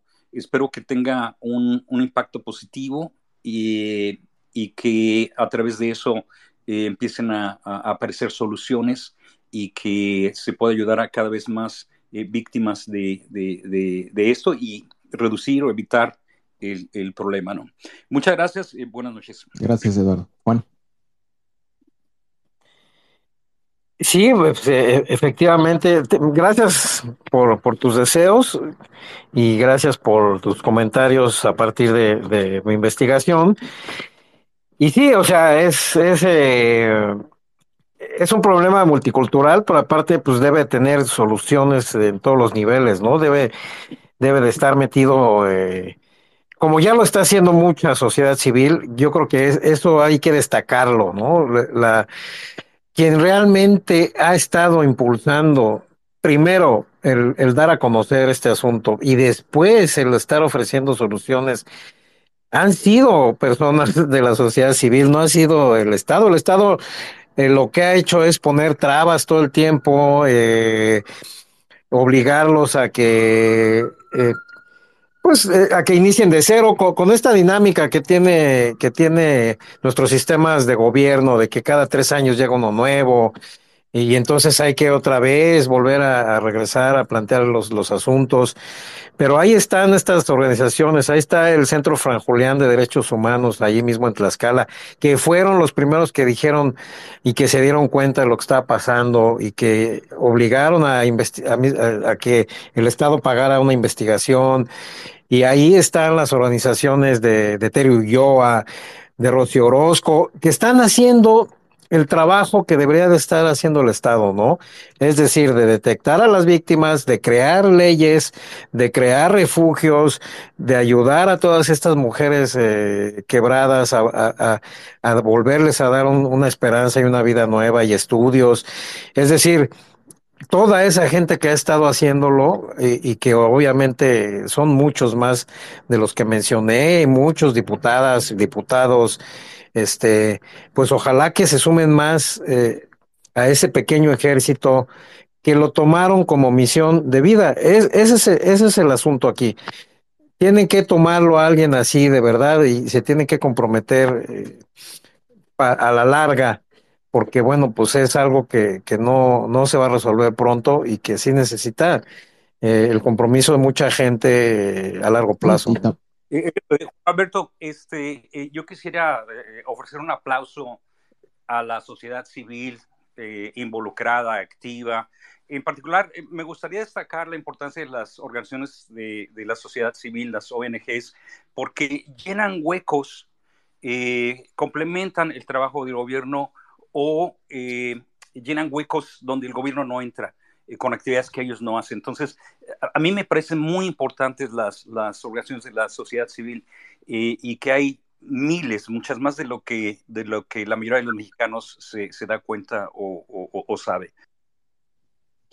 Sí, sobre todo un aplauso y, y sobre todo en, en, esta, en estas épocas que les ha, les ha tocado el que sean juzgadas eh, de manera injusta y con rudeza y que no se les eh, den recursos, ¿no? Espero que las cosas cambien pronto. Ahorita les está costando mucho trabajo, lo sé. Y bueno, pues sí, la verdad que un aplauso. Es correcto.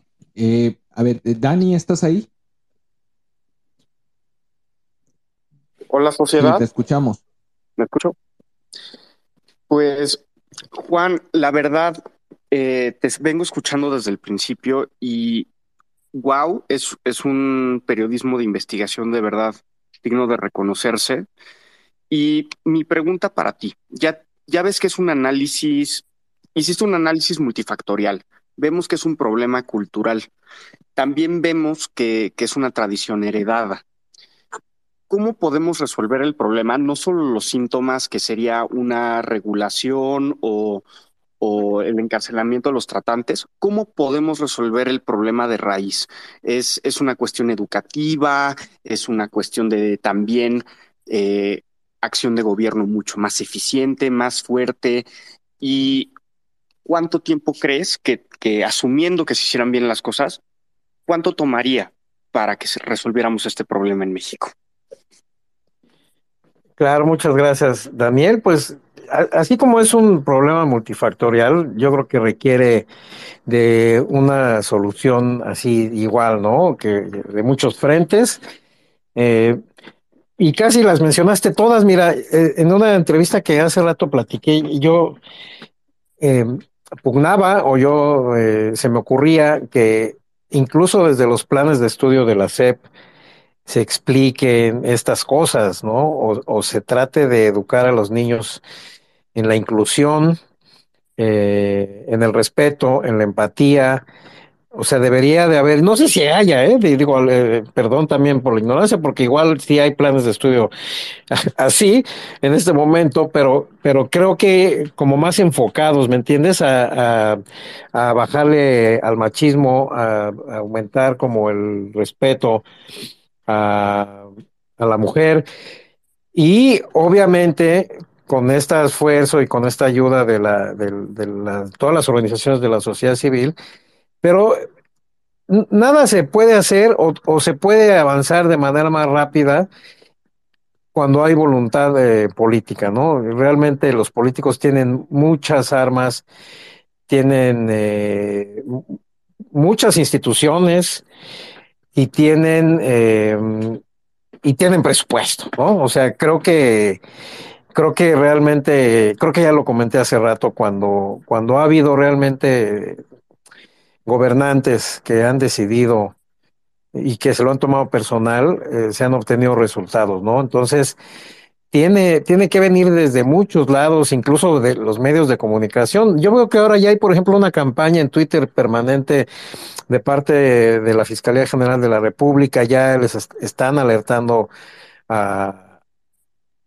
a, a, las mujeres, a las personas, a los ciudadanos, de que no se dejen engañar, que si alguien se les acerca, que si alguien les, les platica, pero bueno, también habrá casos o situaciones en las que pues, mucha gente no, no tiene celular, no tiene Twitter, más hablando de este, de este segmento que nosotros nos hemos referido.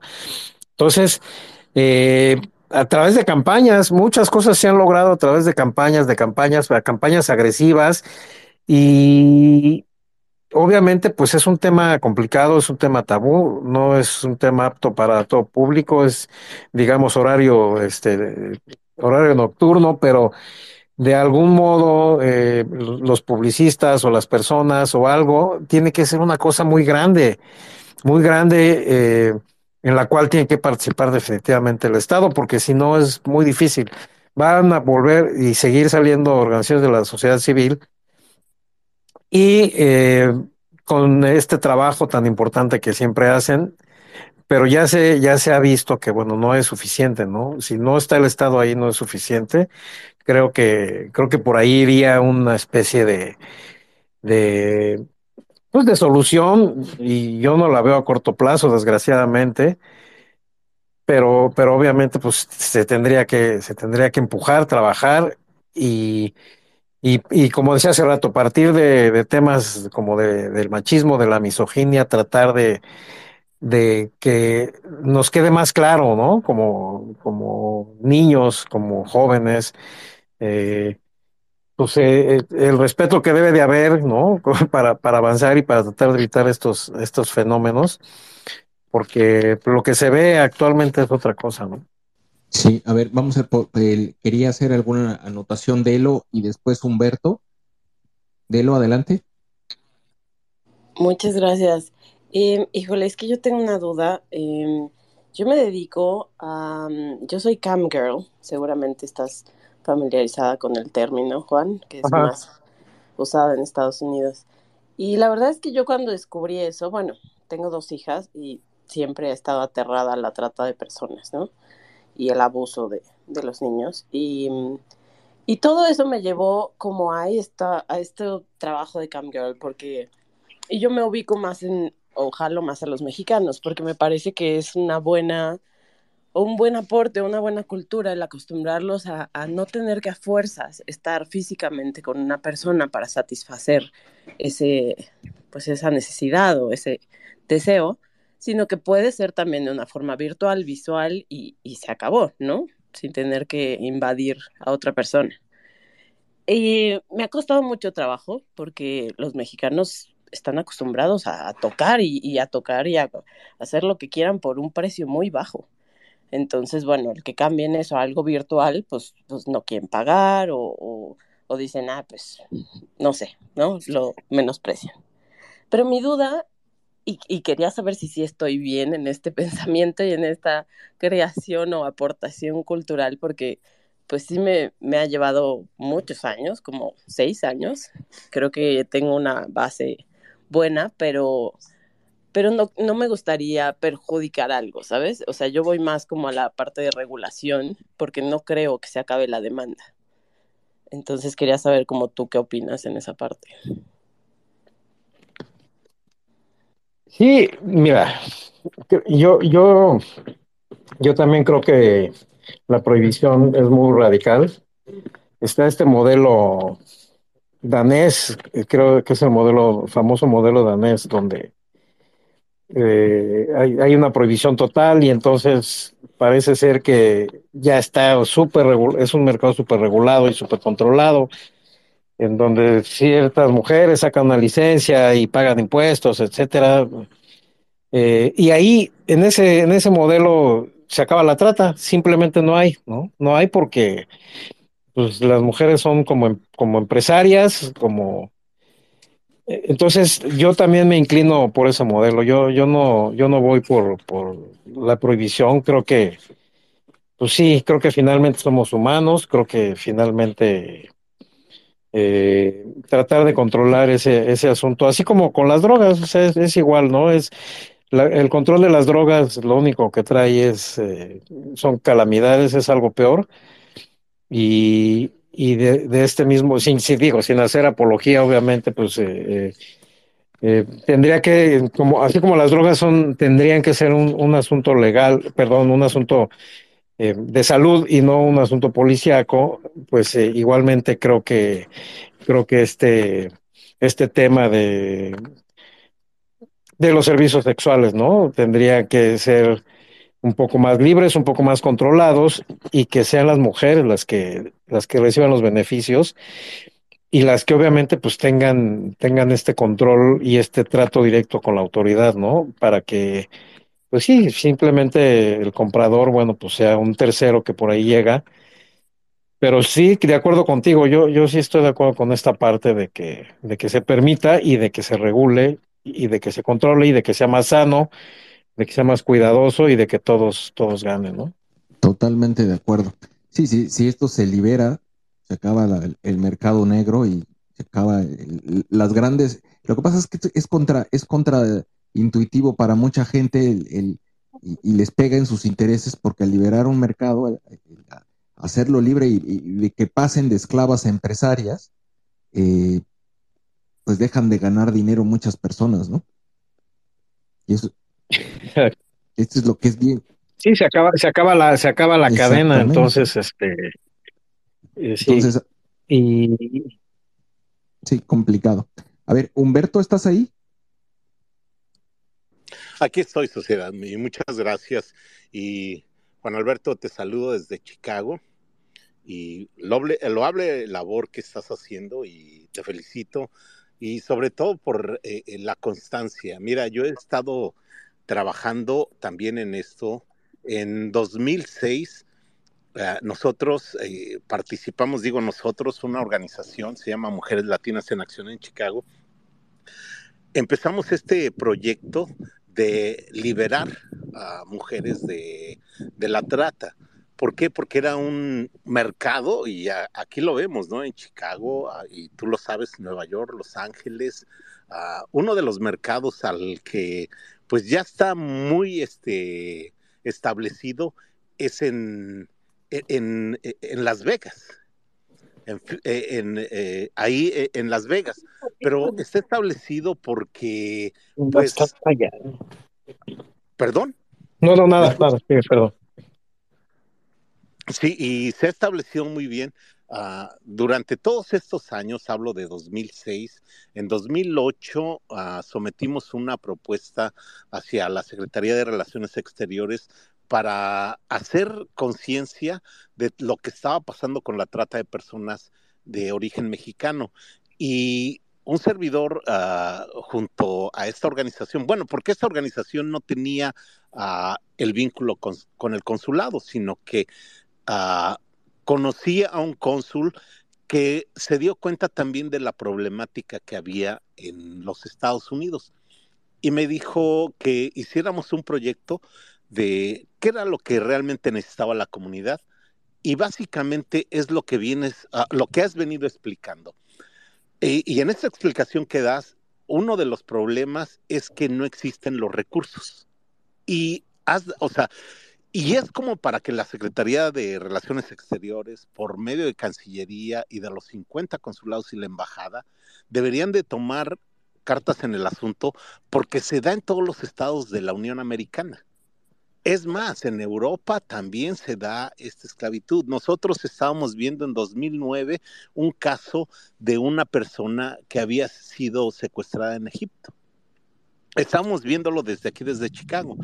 Y desafortunadamente por recursos, por situaciones políticas, lo que tú decías, cada tres años, en el caso de Cancillería, son cada seis años, se renueva, quitan a los cónsules, vienen otros cónsules, quieren retomar, no, no quieren retomar lo que se está establecido, ¿no? Como proyecto para, la, para las comunidades, para las junto con las organizaciones involucrar e informar a la comunidad. No, vienen y renuevan y Si es por partidos políticos, pues meten a su gente, a, sus aliados a políticos, porque todo eso es grillería. Pero desafortunadamente la problemática sigue por, ah, por ah, falta de información y que estos funcionarios no conocen, porque la mayoría de la gente que llega al, servicio de Cancillería, digo, no conoce los temas. Muchos apenas están graduados o simplemente son aliados políticos de los cuales no saben ningún tema. Y esa es una falta de información que deberíamos, digo, en el caso ahorita que estamos con sociedad civil, y hacerle un llamado, porque tú lo dijiste hace un rato, Rosy Orozco, en 2010 hicimos una campaña por medio de los consulados también. Desafortunadamente no hay políticos que se involucren con esa problemática en los Estados Unidos. Y, digo, tenemos demasiadas... Uh, organizaciones que podrían estar dispuestas a poner eh, recursos económicos, porque lo que decías también, cada uno de los estados destina ah, eh, fondos para estas organizaciones y estas organizaciones tienen que gastarlos adecuadamente, porque si no son uh, ¿cómo se, ya no les vuelven a dar recursos para la siguiente, ah, para las siguientes campañas.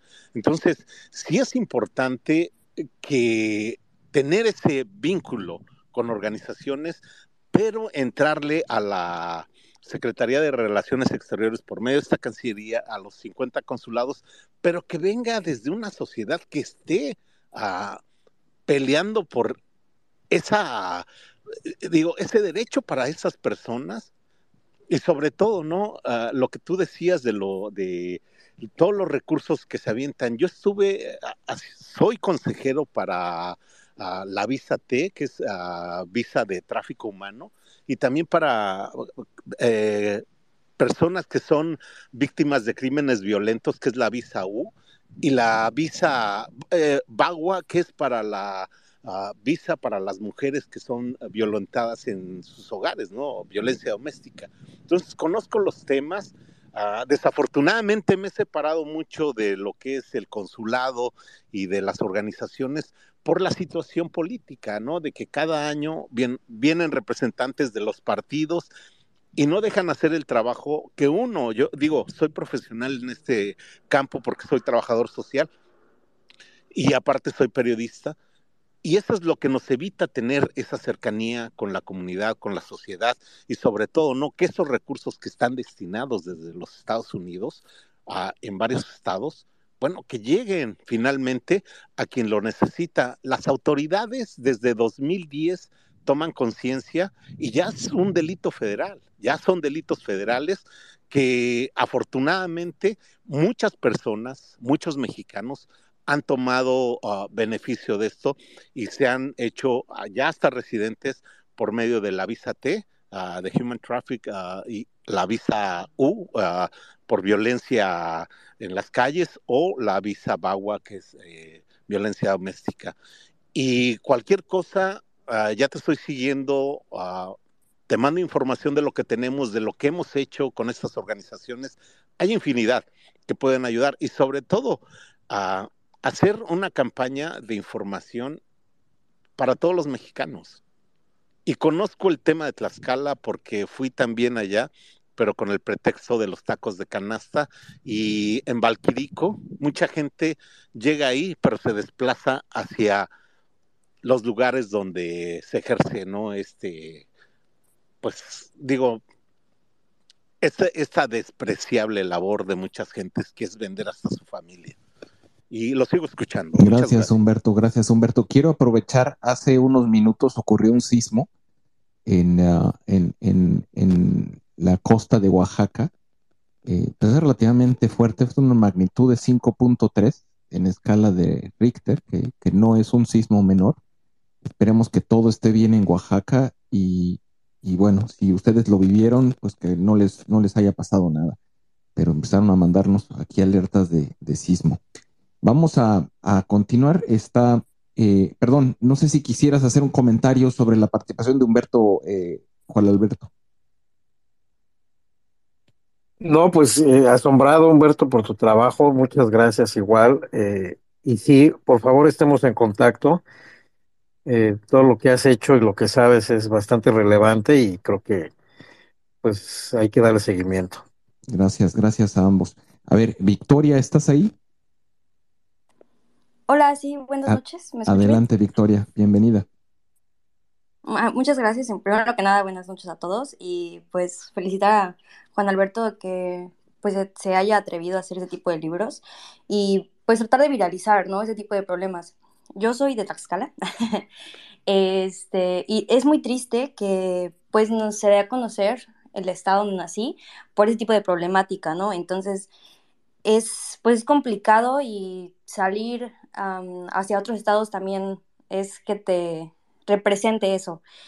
Y, y es triste porque pues somos más que eso, ¿no? Ya escuché como más o menos toda la plática y escucho a los demás. Creo que es importante que, em, que Juan Alberto se acerque a Tlaxcala. Eh, obviamente es complicado porque ya tocas este tema, pero em, no todos o todas las, las zonas es así, ¿no? Obviamente es complicado que, eh, por ejemplo, nuestros representantes eh, no hagan, no hagan nada y porque es obvio que está ahí, o sea, yo soy del, no, yo vivo en la zona centro y tengo un familiar que trabaja en zona, como maestra en zona cerca de Tenancingo, que es muy complicado entrar. Eh, como mencionan, es, eh, pues hay policías y todos están realmente involucrados, ¿saben? Entonces es como complicado. Y bueno, esta persona trabaja en Ayometla, que es cerca de, de Tenancingo. Y mm, es triste ver cómo, cómo los alumnos eh, de preparatoria eh, tienen ese pensamiento que solamente quieren, van a la escuela y, pues nada más por ir, pero su pensamiento es que al futuro pues quieren ser parte de este trabajo, ¿no? Porque es fácil, porque sus familiares, porque su tío, porque su papá, pues se maneja así, ¿no? Eh, ahí se dice que um, las casas, si tienen picos, o los picos, la cantidad de picos, es la cantidad de como de fuerza o de poder que, que se tiene. Yo la verdad nunca, nunca he ido y no, no, no tengo como ganas, pero um, como mencionan es triste como de parte de la gobernadora eh, Lorena Cuellar que, que no haga nada. Eh, eh, o sea, les juro que si ustedes van hay zonas como que es la vía corta Puebla-Tlaxcala, hay chicas paradas ahí. Entonces, pues obviamente se ve que sigue la trata. Y es triste que no se haga nada y como menciona eh, Delo, creo que fue, eh, que es mujer y que no, pues no trate de ser empática con ese tipo de, problemas, ¿no? Y no solamente se ve en, la trata, sino en que, por ejemplo, el caso de, la, de los feministas, de la comunidad, pues también su reacción ha sido violenta y es lo más triste porque es mujer. Eh, entonces, bueno, mi, mi pregunta eh, es que, ¿qué podemos hacer como sociedad? Bueno, yo tengo 24 años, eh, actualmente ya no vivo ahí, bueno, me mudé, eh, llevo cuatro meses fuera, pero ¿qué podemos hacer como sociedad, como jóvenes, como maestros, que estamos ahí para poder tratar de cambiar la mentalidad? Como les menciono, no todo, todas las zonas tienen ese pensamiento, solo zonas cercanas de, que están ahí pero ¿qué podemos hacer? O sea, por ejemplo, me decían esta, esta persona que trabaja ahí de maestra, ¿sabes qué? Yo trato de, de, de, de como de invitarlos a que se den una carrera, porque hay oportunidades, o sea, yo creo que es pretexto a veces, porque es una zona industrial, hay universidades, está cerca Puebla, entonces yo creo que más o menos es como algo cultural, ¿no? Algo de, como dicen de la zona, pero ¿qué podemos hacer eh, si nuestros representantes no hacen nada desde la cosa más pequeña para poder cambiar ese pensamiento de esos chicos que ya están creciendo, eh, pues con esa mentalidad. Uh -huh. Vaya pregunta. No sé si Juan tengas algunas reflexiones o porque es como la pregunta de los 64 mil. Sí. bueno, creo, creo que en, en, parte lo hemos venido comentando un poco, ¿no? Involucrarse. Yo lamento que sí, que, que, que toda la gente de Tlaxcala pague y en, en, cuestión de imagen, ¿no? Por, por simplemente algunas personas que, se dedican a esto, incluso en, Tenancingo, el mismo Tenancingo, ahora que, que, salió el libro, mucha gente me ha contactado desde Tenancingo y gente honorable, ¿no? Gente que se dedica desde ingenieros hasta gente que se dedica al campo y que es gente honorable, o sea, eh, sí es injusto que se les estigmatice a todos por igual. Y en ese sentido, pues yo te entiendo. Eh, Verónica, eh, ¿se llamaba? Victoria. Bueno, en fin. ¿Perdón? Victoria. Ah, Victoria. Es, nada más veo la B yo, pero entonces, este, la B de la Victoria, claro. Este, entonces, sí, e, es muy injusto por un lado.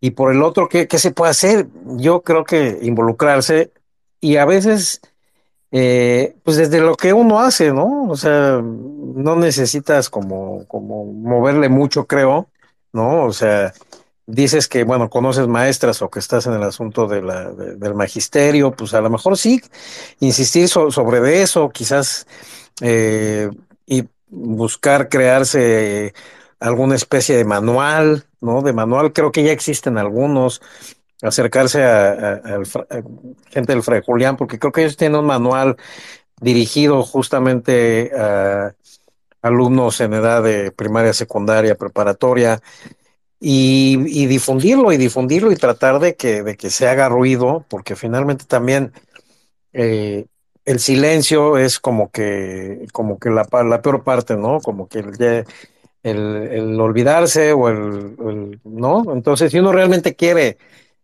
colaborar y ayudar a que eso eh, eventualmente disminuya, pues desde, desde su atalaya, ¿no? Eh, tratar de hacerlo y obviamente en la parte educativa, como ya lo habíamos dicho hace rato, hay mucho que hacer, ¿no? Es correcto, yo creo que ahí empieza, pero sí es un trabajo que es multifacético. Por alusión, ¿de lo quieres hacer algún comentario? Sí, gracias. La verdad es que no, no entendí la parte de Victoria, pero eh, quería comentar que justamente, bueno, yo que me dedico al, a los servicios sexuales virtuales, eh, también es muy difícil que la gente trabaje con nosotros, ¿no? O sea, por ejemplo, yo te podría decir que yo necesito un editor de fotos, de videos, eh, necesito eh, un promotor en Internet.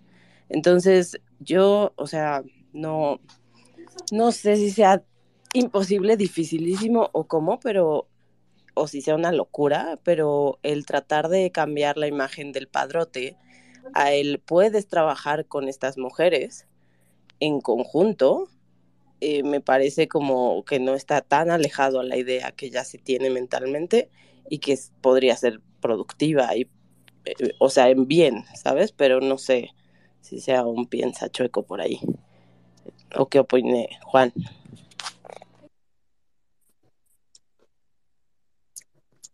No sé, me parece que, que Victoria estaba pensando más como en como la, gente que todavía no se dedica a eso, no más, más que en lo ya un padrón establecido, pero gente que tiene esa aspiración, ¿no? Como un estudiante o como algo así, como que qué hacer como sociedad y, como qué hacer para tratar de, de, de, evitar, ¿no? Que más gente se vaya hacia ese camino, ¿no? Victoria, querías hacer un comentario, abriste tu micrófono. Sí, justamente eso, o sea, de qué hacer antes de que lleguen a ese punto, porque, o sea, la problemática ya está, pero igual y podemos erradicarlos de raíz. Ahorita, o sea, si tenemos las, por ejemplo, los maestros o gente cercana que está cerca de esas personas o que, no sé, algo que podamos hacer desde, desde esos chicos que, no sé, podemos hacer ese cambio.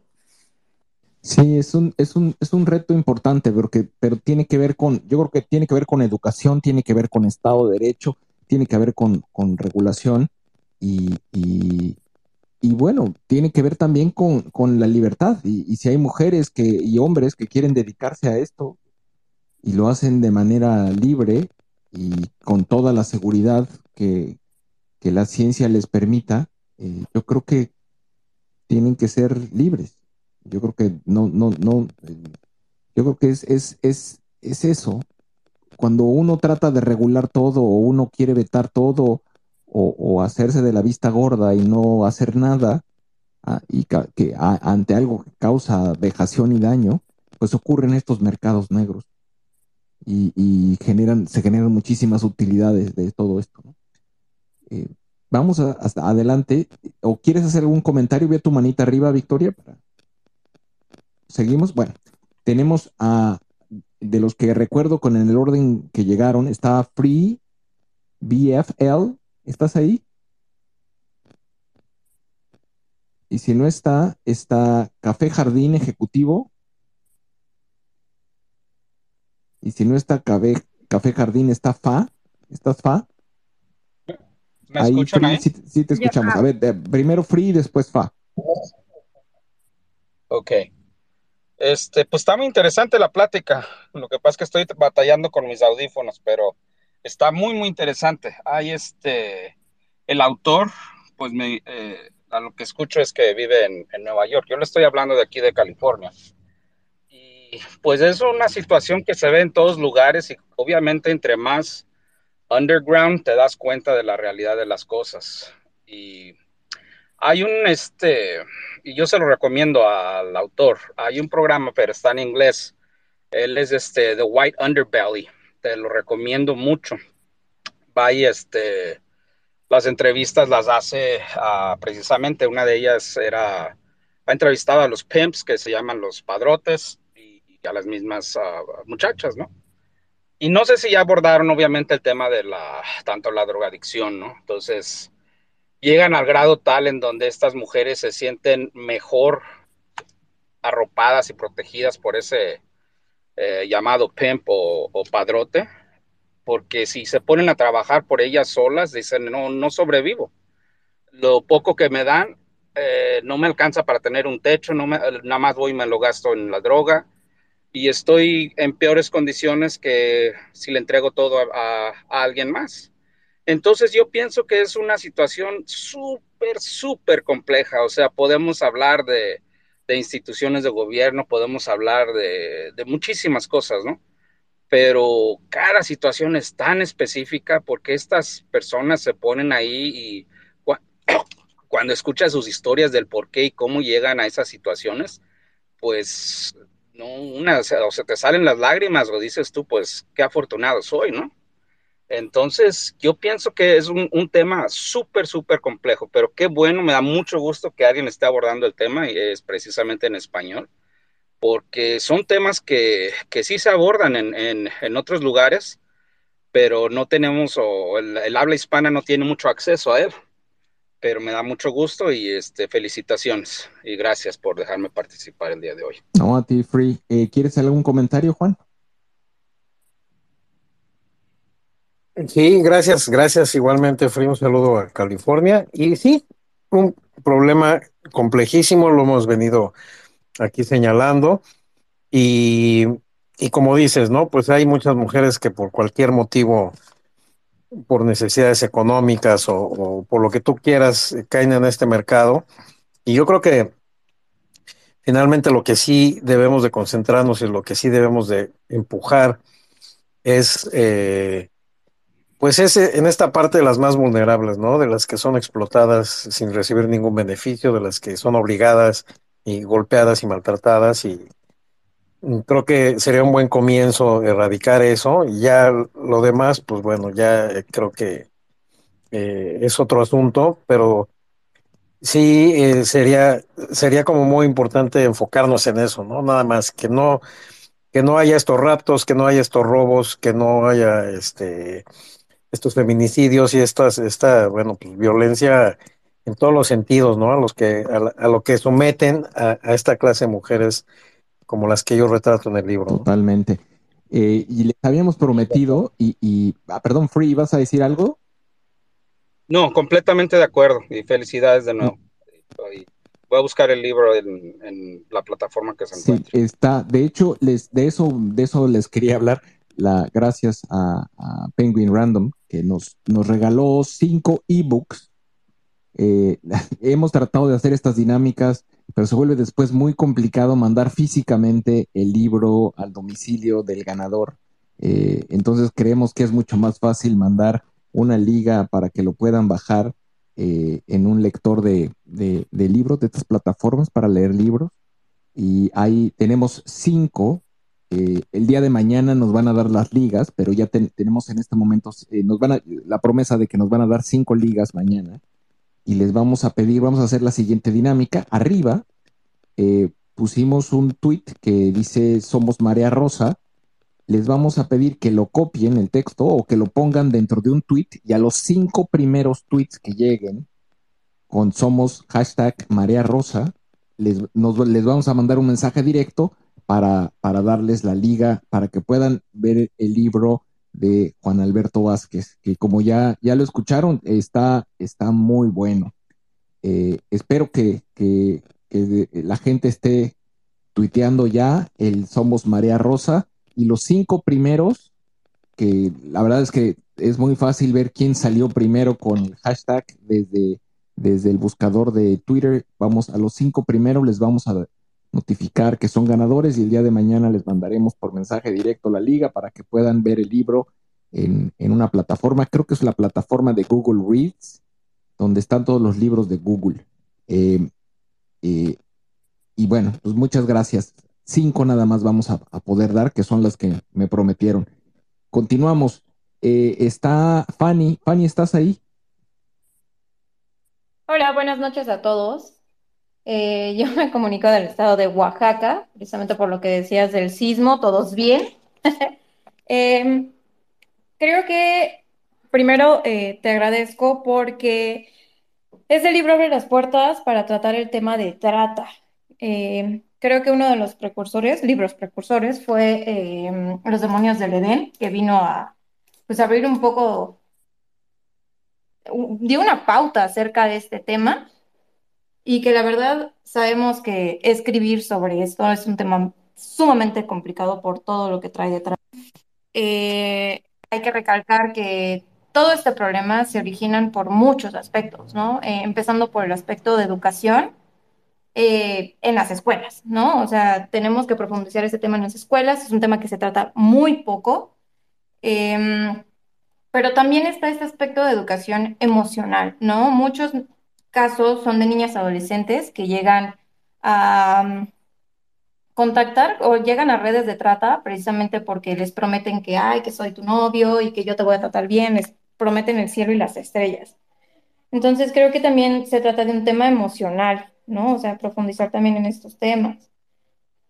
Otro de los aspectos a considerar es el tema de los salarios, ¿no? Eh, en México el salario está muy por debajo y creo que mucho de ello orilla a todas las mujeres a caer en este tema, pero también está el tema de la policía, ¿no? Muchos temas, eh, muchos policías eh, se alían con estos tratantes precisamente porque el Estado no les paga lo suficiente, entonces, ¿qué es lo que hacen? Busco una mejor calidad de vida, me alío con los tratantes y buscamos esta manera de generar ingresos. Entonces, creo que también va muy ligado de la mano eh, muchas veces, ¿qué es lo que pasa con estas niñas que están eh, pues, siendo afectadas por la trata? Que finalmente las trasladan de casa en casa, de casa en casa, de casa en casa y por periodos muy largos pasan por mucha gente. Entonces, híjole, en esos traslados, ¿quiénes están involucrados? Pues la misma policía, ¿no? Inclusive hasta vecinos que saben de, de estos acontecimientos y no saben nada, ¿no? Creo que ya se está trabajando en el asunto a nivel eh, pues mundial, ¿no? Tenemos lo que es eh, el Día Naranja, que está también enfocado un poco en este tema, y que vamos, ¿no? O sea, tenemos que caminar todavía un largo trayecto. Desde mi perspectiva, es un tema que no se va a erradicar. Sí va a disminuir si seguimos trabajando, pero que pues realmente no, no va a cesar. ¿Por qué? Porque es un tema que ya desafortunadamente creció en desmedida y que no se atacó directamente desde raíz, ¿no? Entonces, te doy las gracias por, por eh, abrirme el micrófono y pues muchas felicidades, ¿no? Eh, honro mucho el hecho de que hayas eh, pues atrevido a escribir este libro. Gracias. Gracias, Fanny. Juan Alberto. Claro, claro que sí, Fabiola. tienes razón, mira, es, es un problema educativo, lo hemos mencionado ya, que sería un buen comienzo comenzar por ahí. Y ahora que estabas tú hablando, también creo que es un problema cultural porque Y cultural me refiero al sentido de que la educación, pues no solamente es lo que la gente consume en las escuelas, ¿no? Es un lugar común decir esto, pero, pero es, es algo que sigue estando muy vigente. ¿Y a qué voy?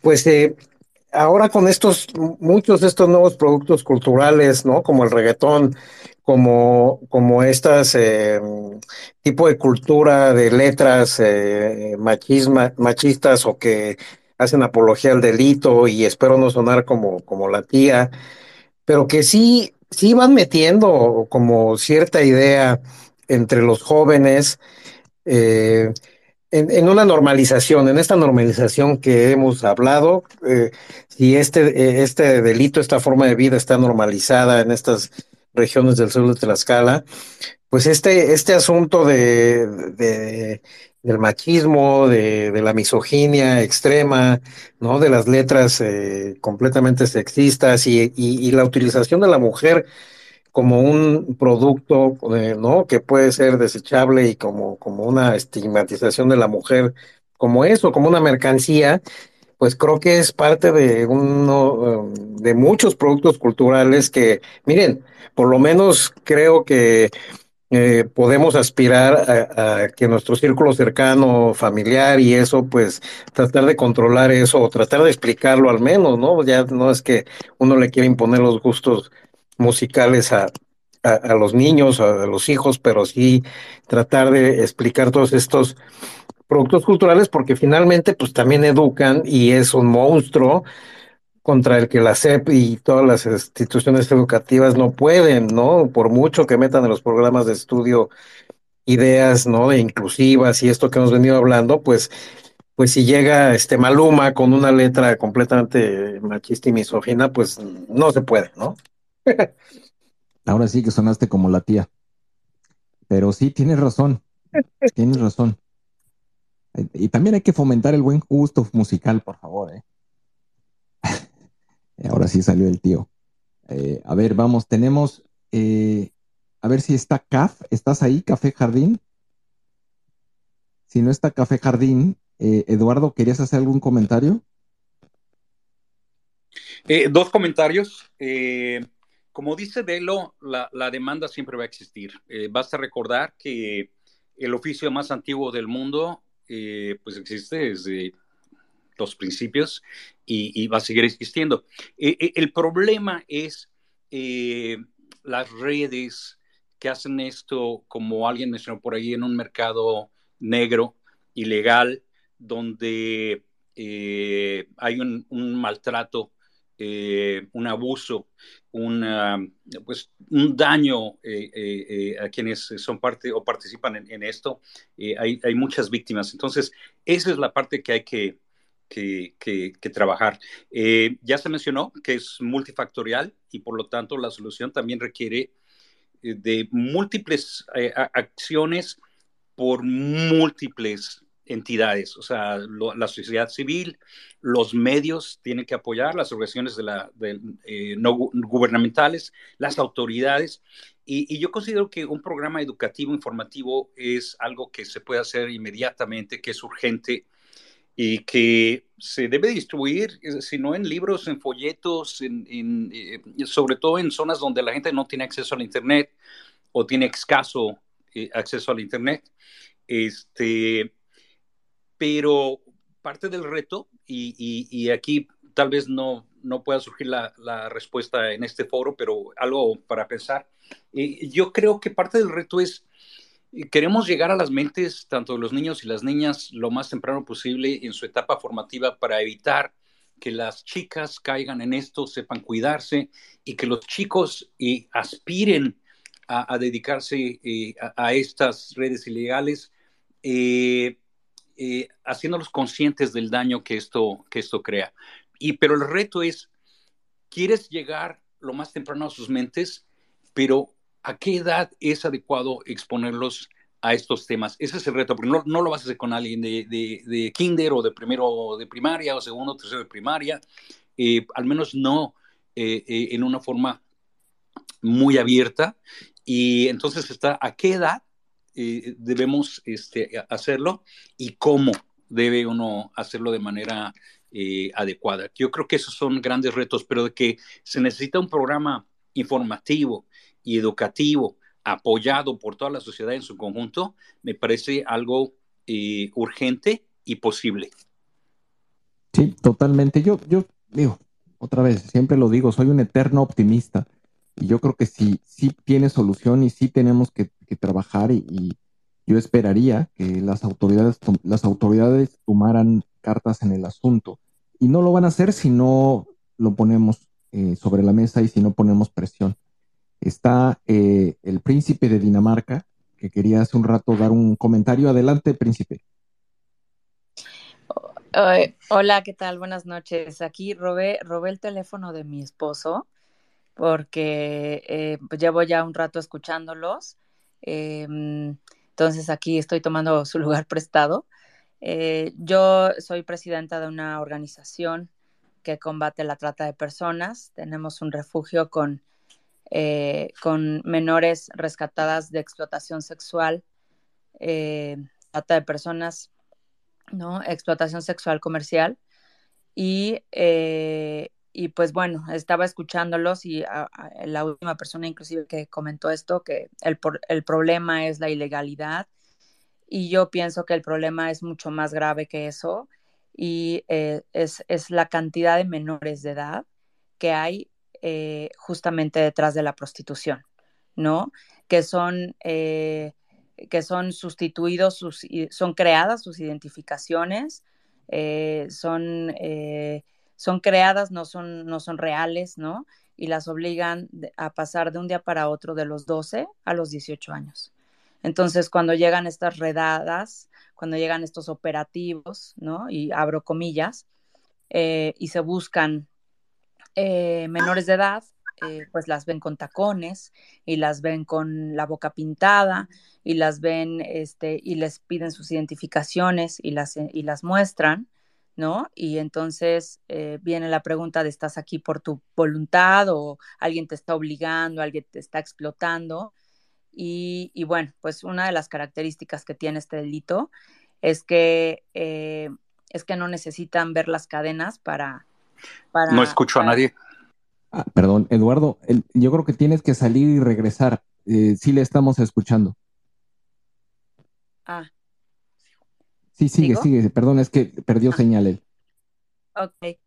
Eh, y bueno, que una de las características que tiene este delito es que eh, los, los tratantes se encargan de, de, tatuar estas cadenas en el cerebro, en la mente, también tatuadas para que el día de mañana ellas estén Em, libres, ¿no? Entre comillas, y, este, y, no necesitan tener un grillete para, para saber que no lo son, que no pueden salir corriendo, que no pueden pedir ayuda, que no pueden eh, decirle a un cliente, ¿no? Que no, que no son libres. Por supuesto que existe mucha gente que dedica la, que hace de la prostitución su, su, su modo de vida, pero el problema es que los menores de edad y las menores de edad están detrás de esto, en la mayoría de los casos, obligadas para, eh, cambiada su identidad, obviamente, su, su edad, ¿no? Y obligadas a ser mayores de edad un día para otro, ¿no?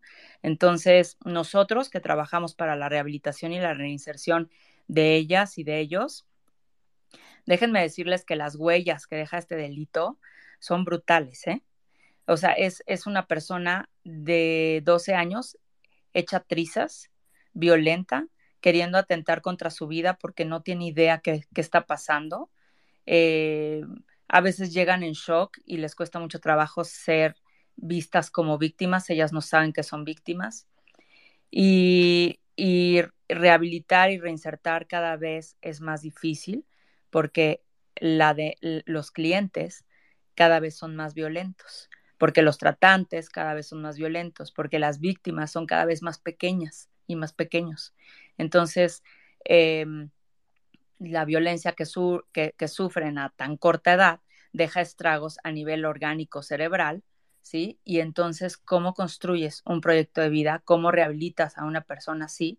Ajá, cuando ya tienen esquizofrenia, cuando ya tienen, em, en fin, muchos otros diagnósticos múltiples que tienen eh, estas personas que, recalco, son menores de edad, ¿no? Entonces, eso es para mí algo muy grave, eh, que va más allá de, la ilegalidad, del, del, eh, mercado negro y demás, sino que además de todo, además de todo, porque este delito tiene muchas, muchas características y también es esta forma de ir reinventándose constantemente.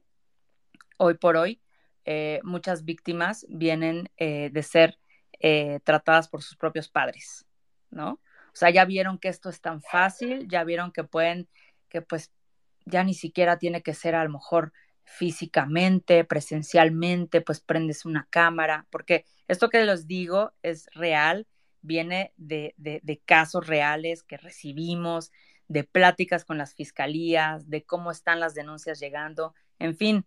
Entonces, yo quería eh, intervenir para darles una como actualización, ¿no? de lo que vivimos nosotros que combatimos el delito a través de la protección de la víctima. Y, y, em, y, esto, es lo que, esto es lo que con lo que nos estamos enfrentando. Esto es lo que le está pasando a México, esto es lo que están viviendo los menores en México y, que nos reta a, abrir un poquito más nuestra mente, también para ponernos un poco en otros eh, escenarios y no nada más en el de eh, bueno, decide vivir así y ese es su modo de vida, o, este, o bueno, eh, o es de un tratante, o, bueno, de un padrote, odio esa palabra, la verdad, de un padrote, ¿no? Y este, y pues bueno, muchas gracias y felicidades por este libro, este, que, que vamos, ya, ya, lo, ya tengo muchas recomendaciones y bueno, después de este, de esta eh, plática que he estado escuchando, sin duda eh, lo voy a leer. Alberto, ¿algún comentario? Sí, o sea, no era, no era príncipe, sino era princesa la que habló. Oye, pues eh, brutal, de verdad, todo lo que cuentas. primero que nada, pues te felicito por tu labor. Justamente, pues, de, organizaciones como la tuya, hablamos hace rato, que son las que se tienen que llevar de entrar los aplausos por todo esto que están haciendo que no les corresponde, pero que bueno, pues ya, ¿no? Es, parte de una misión de la vida que mucha gente agarra y que bueno, eh, eh, mis respetos y bueno, obviamente la que tendría que haber escrito otro libro eres tú con todo esto que cuentas y con todo esto que sabes. Eh, mi admiración de nueva cuenta y ojalá estemos en contacto, ojalá, bueno, pues me sigas por Twitter para yo ser lo mismo y podamos estar en contacto intercambiando información. Claro que sí, muchas gracias. Yo, yo te busco, yo te contacto. Ya me están preguntando, princesa, que cómo hacer para eh, apoyarte si necesitas algún tipo de apoyo económico. Eh, les pedí que te, siguieran y pues entonces yo creo que te van a llegar ahí solicitudes para seguirte al príncipe de Dinamarca. Espero que, espero que te avise y que la gente que pregunte cómo apoyarte económicamente, pues bueno, que tú puedas darles información. Sí, claro que sí. Eh, mi correo es paola arroba fundación Buenísimo. Muchas gracias. ¿Qué, cosas tan impresionantes. Es fascinante cómo podemos conectar aquí tantas cosas y gente que tiene tan buen corazón, profesionales que hacen tan buen trabajo para causas tan importantes para el país y que, y que como siempre lo hemos dicho, cuando estamos juntos sucede la magia. y no es broma, de verdad, yo lo creo y cada vez estoy más convencido. Eh, vamos con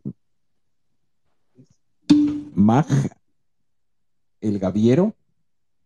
¿Estás ahí? Mag. Hola, ¿qué tal? Buenas tardes. Buenas noches. Eh, solamente, bueno, les, les hablo desde la Ciudad de México. Un gran saludo a Juan Alberto. Y yo quisiera regresar un poco a la, al, al, reportaje. Yo soy lector de Juan Alberto desde hace algún tiempo y me gustaría preguntarle al autor, eh, ¿cuál es la diferencia, Juan Alberto, de este trabajo con otros trabajos periodísticos que has tenido? Eh, por ejemplo, noto muchísimas más cualidades narrativas en este, en este trabajo, en el último trabajo tuyo.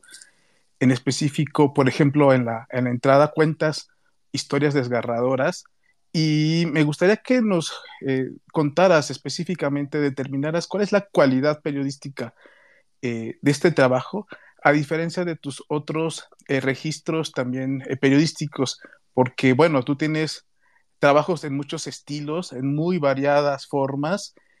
tú hace poco, también hace algunos años, nos, este, nos, nos hiciste llegar un trabajo muy, muy pormenorizado de una secta, de Nexium, el, el, título es Nexium.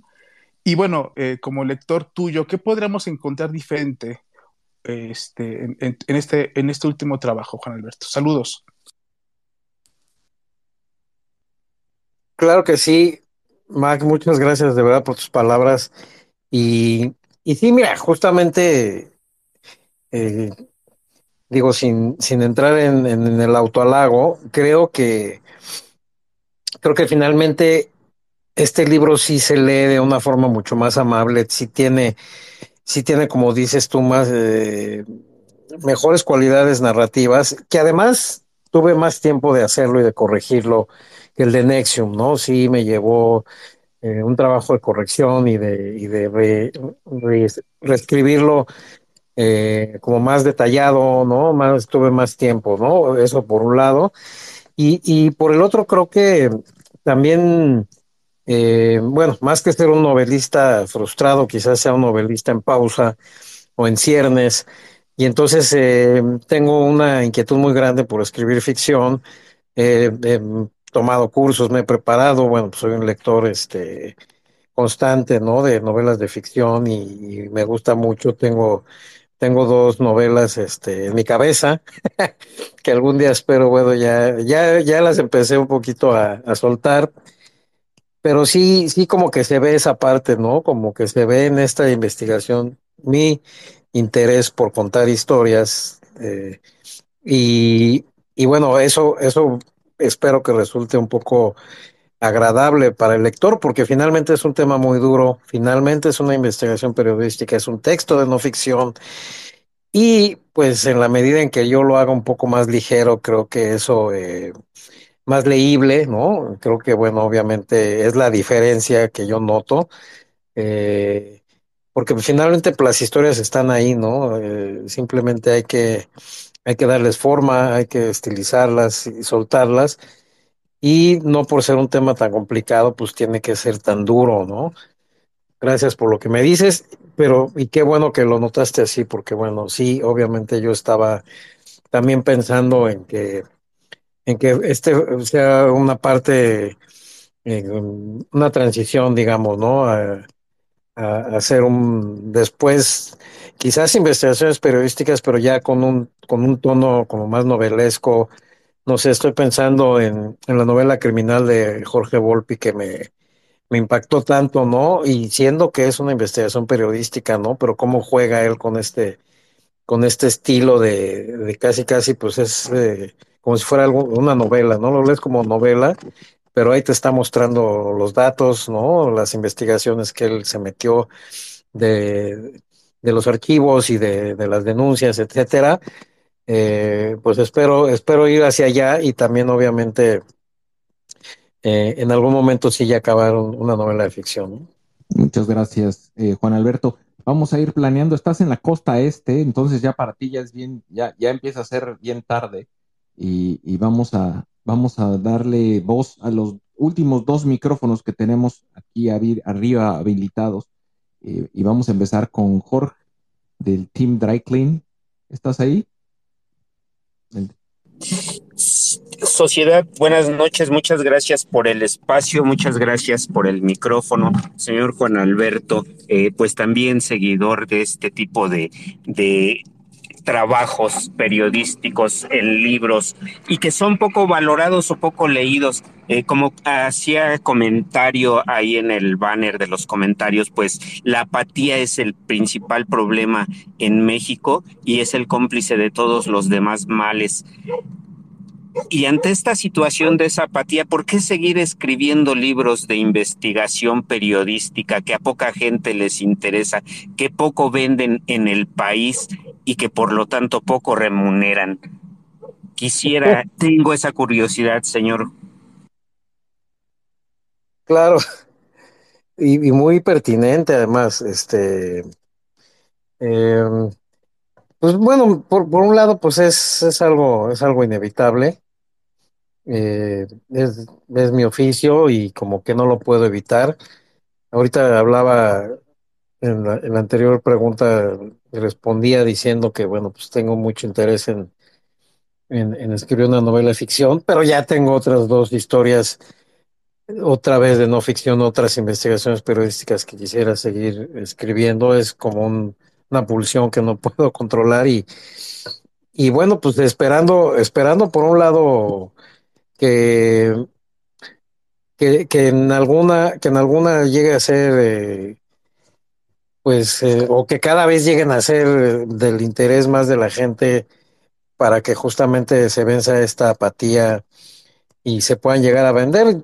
Como tú lo dices, eh, pues en México los niveles de lectura pueden ser muy bajos eh, en comparación con otros países y mucho menos si hablamos de textos de no ficción o investigaciones periodísticas. Por fortuna también ha habido casos muy exitosos de muchas, eh, muchos trabajos de colegas míos que han escrito textos, investigaciones periodísticas de no ficción y que les ha ido muy bien.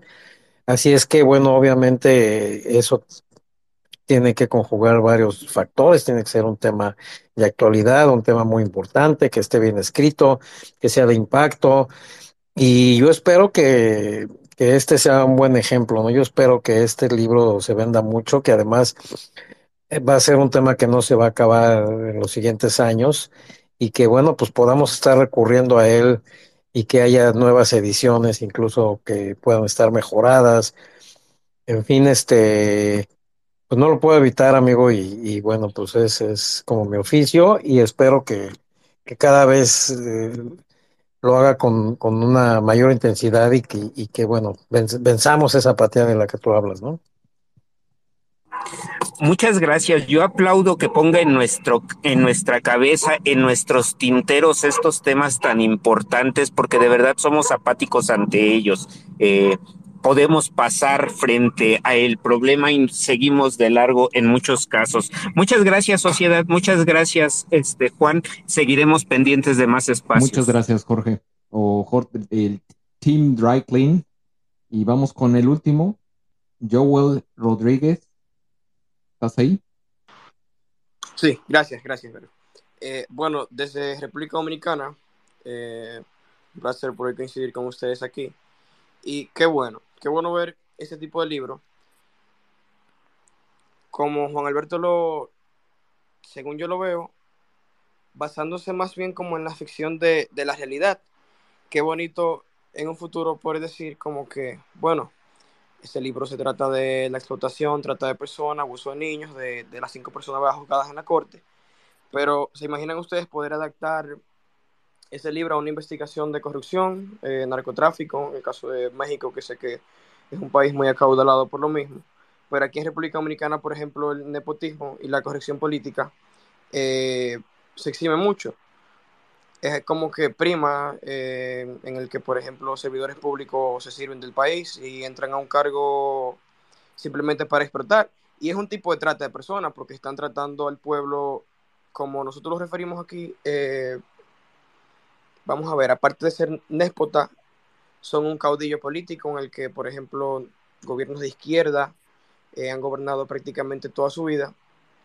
Y todas las situaciones pasan pero a diferencia quizás de México, ya un país muy desarrollado en comparación con nuestra isla caribeña, eh, nos vemos quizás no obligados, pero sí censurados, porque hay pocos escritores que deciden denunciar quizás algún tipo de corrupción, sin importar, por ejemplo, que sea trata de personas, que sea narcotráfico, que sea corrupción política. Y entiendo que quizás es la manera en la que Juan Alberto lo hace, exhortarle la felicitación eh, de narrar una historia que es realidad, pero tratar de envolver al lector de, esa manera es impresionante. Eh, ojalá y se sumaran más escritores de, alta gama así para poder seguir haciéndolo. Es todo. Eh, es un placer coincidir aquí en esta presentación. Hombre, gracias a ti, Juan Alberto. Claro que sí. Joel, te mando muchos saludos, muchos dominicanos acá en Nueva York, como tú sabes también, este, en todos los mercados, sobre todo en el del béisbol, muy buenos realmente, pero bueno, pues son, son gente que muy trabajadora y muy, eh, muy solidaria. Aquí yo conozco dominicanos, eh, pues realmente muy respetables, muy buenas gentes y, y qué bueno, quiero mucho a tu país. Y bueno, eh, pues sí, o sea, esto de, lo que tú comentas, de todos estos casos, de, toda la, la, la, corrupción y todas las historias que tendrían que estarse contando, pues eh, no, no, no sé cómo se podría comenzar a encender en la dominicana un, una especie de, de chispa para que, pues obviamente periodistas, obviamente eh, investigadores y también pues eh, escritores, ¿no? Tratan de internarse más en, en los temas que, que, están preocupando a la gente. Ojalá que, bueno, pues en algún momento exista esta chispa y que en algún momento haya un ejemplo y que cunda y que, que vaya más allá, ¿no? Eh, en fin, no, no conozco a detalle cuáles podrían ser las circunstancias, pero bueno, pues sí sé que hay todos estos problemas que tú relatas, ¿no? Que, que llegan a, a conocerse en, en, pues, a través de la prensa, ¿no? Y todas estas cosas que saltan de pronto. Y bueno, pues lo que deseo es eso, ¿no? Le deseo a tu patria que, que en realidad este, se cuenten más estas historias, que por ahí, que por ahí comience alguien la idea y que, y que también, bueno, pues encuentre un mercado, ¿no? Y, un eh, editor dispuesto pues a arriesgarse y a tratar de, de, meterse en estos caminos, ¿no? Te mando un gran abrazo. Pues eh, eh, Juan Alberto, muchas gracias, de verdad, muchas gracias por tu tiempo, muchas gracias por la presentación, muchas gracias a la casa editorial por los, los, libros que vamos a compartir con nuestra audiencia. No me queda más que agradecer, trajiste un tema que es muy importante y que tenemos que visibilizar más y, necesitamos, la gente tiene que conocer y hablar de esto. Qué bueno que, sea a través de una investigación eh, tan profesional y tan, tan, tan clara. Me parece que la perspectiva que le das tú desde tu lectura de los acontecimientos y, tus conversaciones eh, desde Brooklyn eh, son muy importantes, que complementan en gran medida pues mucha de la investigación que ha ocurrido del de, de, de lado mexicano. Hay que seguir, hay que seguir eh, levantando el tema y qué bueno que también este tipo de espacios permitan que se puedan conectar diferentes actores que están eh, haciendo el, un trabajo semejante o que pueden complementar el trabajo de alguien que ya está realizando alguna labor, porque es, es, es inaceptable que en pleno siglo XXI se viva una, una esclavitud como, como la que se describió eh, el día de hoy. No me queda más que agradecerles a todos eh, su participación. Si tienen oportunidad de compartir este espacio, la grabación quedará en, en, la, en la liga de Twitter en, en, unas horas también lo estaremos subiendo a nuestro canal de Spotify y, otros canales donde lo puedan escuchar, el podcast. Y no me queda más que eh, dejarles un agradecimiento. ¿Quieres hacer un comentario final, Juan Alberto? Sí, obviamente nada más pues agradecerte a ti y a, sociedades y bueno, a toda la gente que se conectó. Estoy muy eh, complacido realmente con el resultado de este encuentro, esta presentación. Voy a levantar mi copa de vino tinto, como se hace en todas las presentaciones de libros decentes, y a brindar por todos ustedes y porque pues, agradecerles realmente que me hayan acompañado. Y claro que sí, pues dispuesto a seguir colaborando con quien así lo desee. Esto es este, este es su casa Muchas gracias por todo. No, a ti eres muy gentil. Pues bueno, aprovechemos, regularmente cuando terminamos estos espacios dejamos una cortinilla musical para que eh, la gente que está en este espacio aproveche para seguir a las cuentas que están aquí. Eh, si algo hemos aprendido es de que las cosas funcionan cuando estamos y conectados y trabajamos en, eh, como comunidad en bloque. Aprovechemos para seguir la cuenta de Juan Alberto, la de El Príncipe, la de el Team Dry Clean, de César que está llegando, de Tere, de Betty, de Pau, de Malbicho y obviamente de Sociedad Civil México, para que sigamos en contacto y estemos en, próximos eh, espacios como este, foros de Sociedad Civil México, y, podamos seguir conversando temas de interés para todos. Muchas gracias, que tengan eh, muy buenas noches, les mando un fuerte abrazo. El día de mañana, el día de mañana tenemos un, espacio muy, muy interesante, va a estar con nosotros un eh, politólogo de clase mundial, David Fromm, él, él, trabaja para el Atlantic, eh, es, un, es un think tank en Washington, D.C. Eh, va a ser nuestro primer espacio eh, en inglés. Vamos a tratar de hacerlo bilingüe. Y, y, digo, vamos a tratar porque nunca lo hemos hecho, así que lo vamos a tratar de hacer. vamos a tener una persona que va a estar haciendo la traducción y mientras estaremos teniendo una conversación, Pablo McLuff y un servidor con David Frum. Esto es eh, mañana a las 3 de la tarde, hora de la Ciudad de México, 5 de la tarde, por si quieres conectarte, Juan Alberto, hora de los, del este de los Estados Unidos. Eh, y pues bueno, eh, creemos que es importante utilizar estas tecnologías para conectar y traer el conocimiento de donde venga. y si es en inglés, pues lo vamos a intentar, esperemos, deseenos suerte, a ver, ojalá que nos salga bien, después nos dicen si, si creen que valió la pena el ejercicio pero hay que intentarlo. Y de eso no nos vamos a cansar. Que tengan muy buenas noches y ahora sí eh, ponemos la, la, musiquita de salida y con esto eh, les deseamos que la pasen muy bien. Cuídense mucho. Hasta mañana.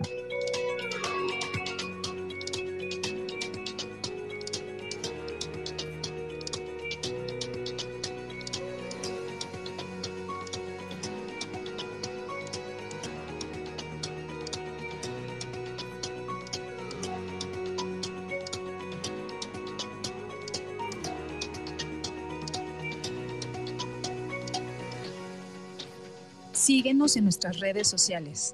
Estamos presentes en Twitter, Facebook, Instagram, TikTok, Spotify y YouTube. Encuéntranos como arroba SocCivilMX.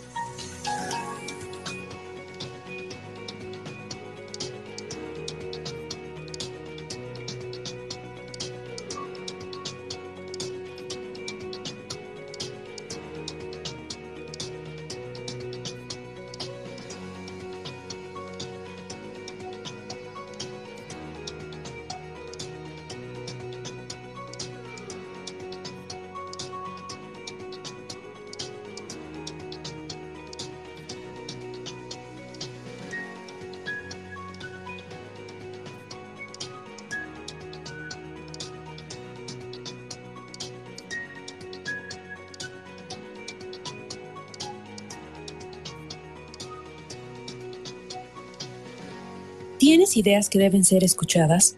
Este es tu space. Mantente al pendiente de nuestros foros. Compartamos propuestas y soluciones de ciudadano a ciudadano.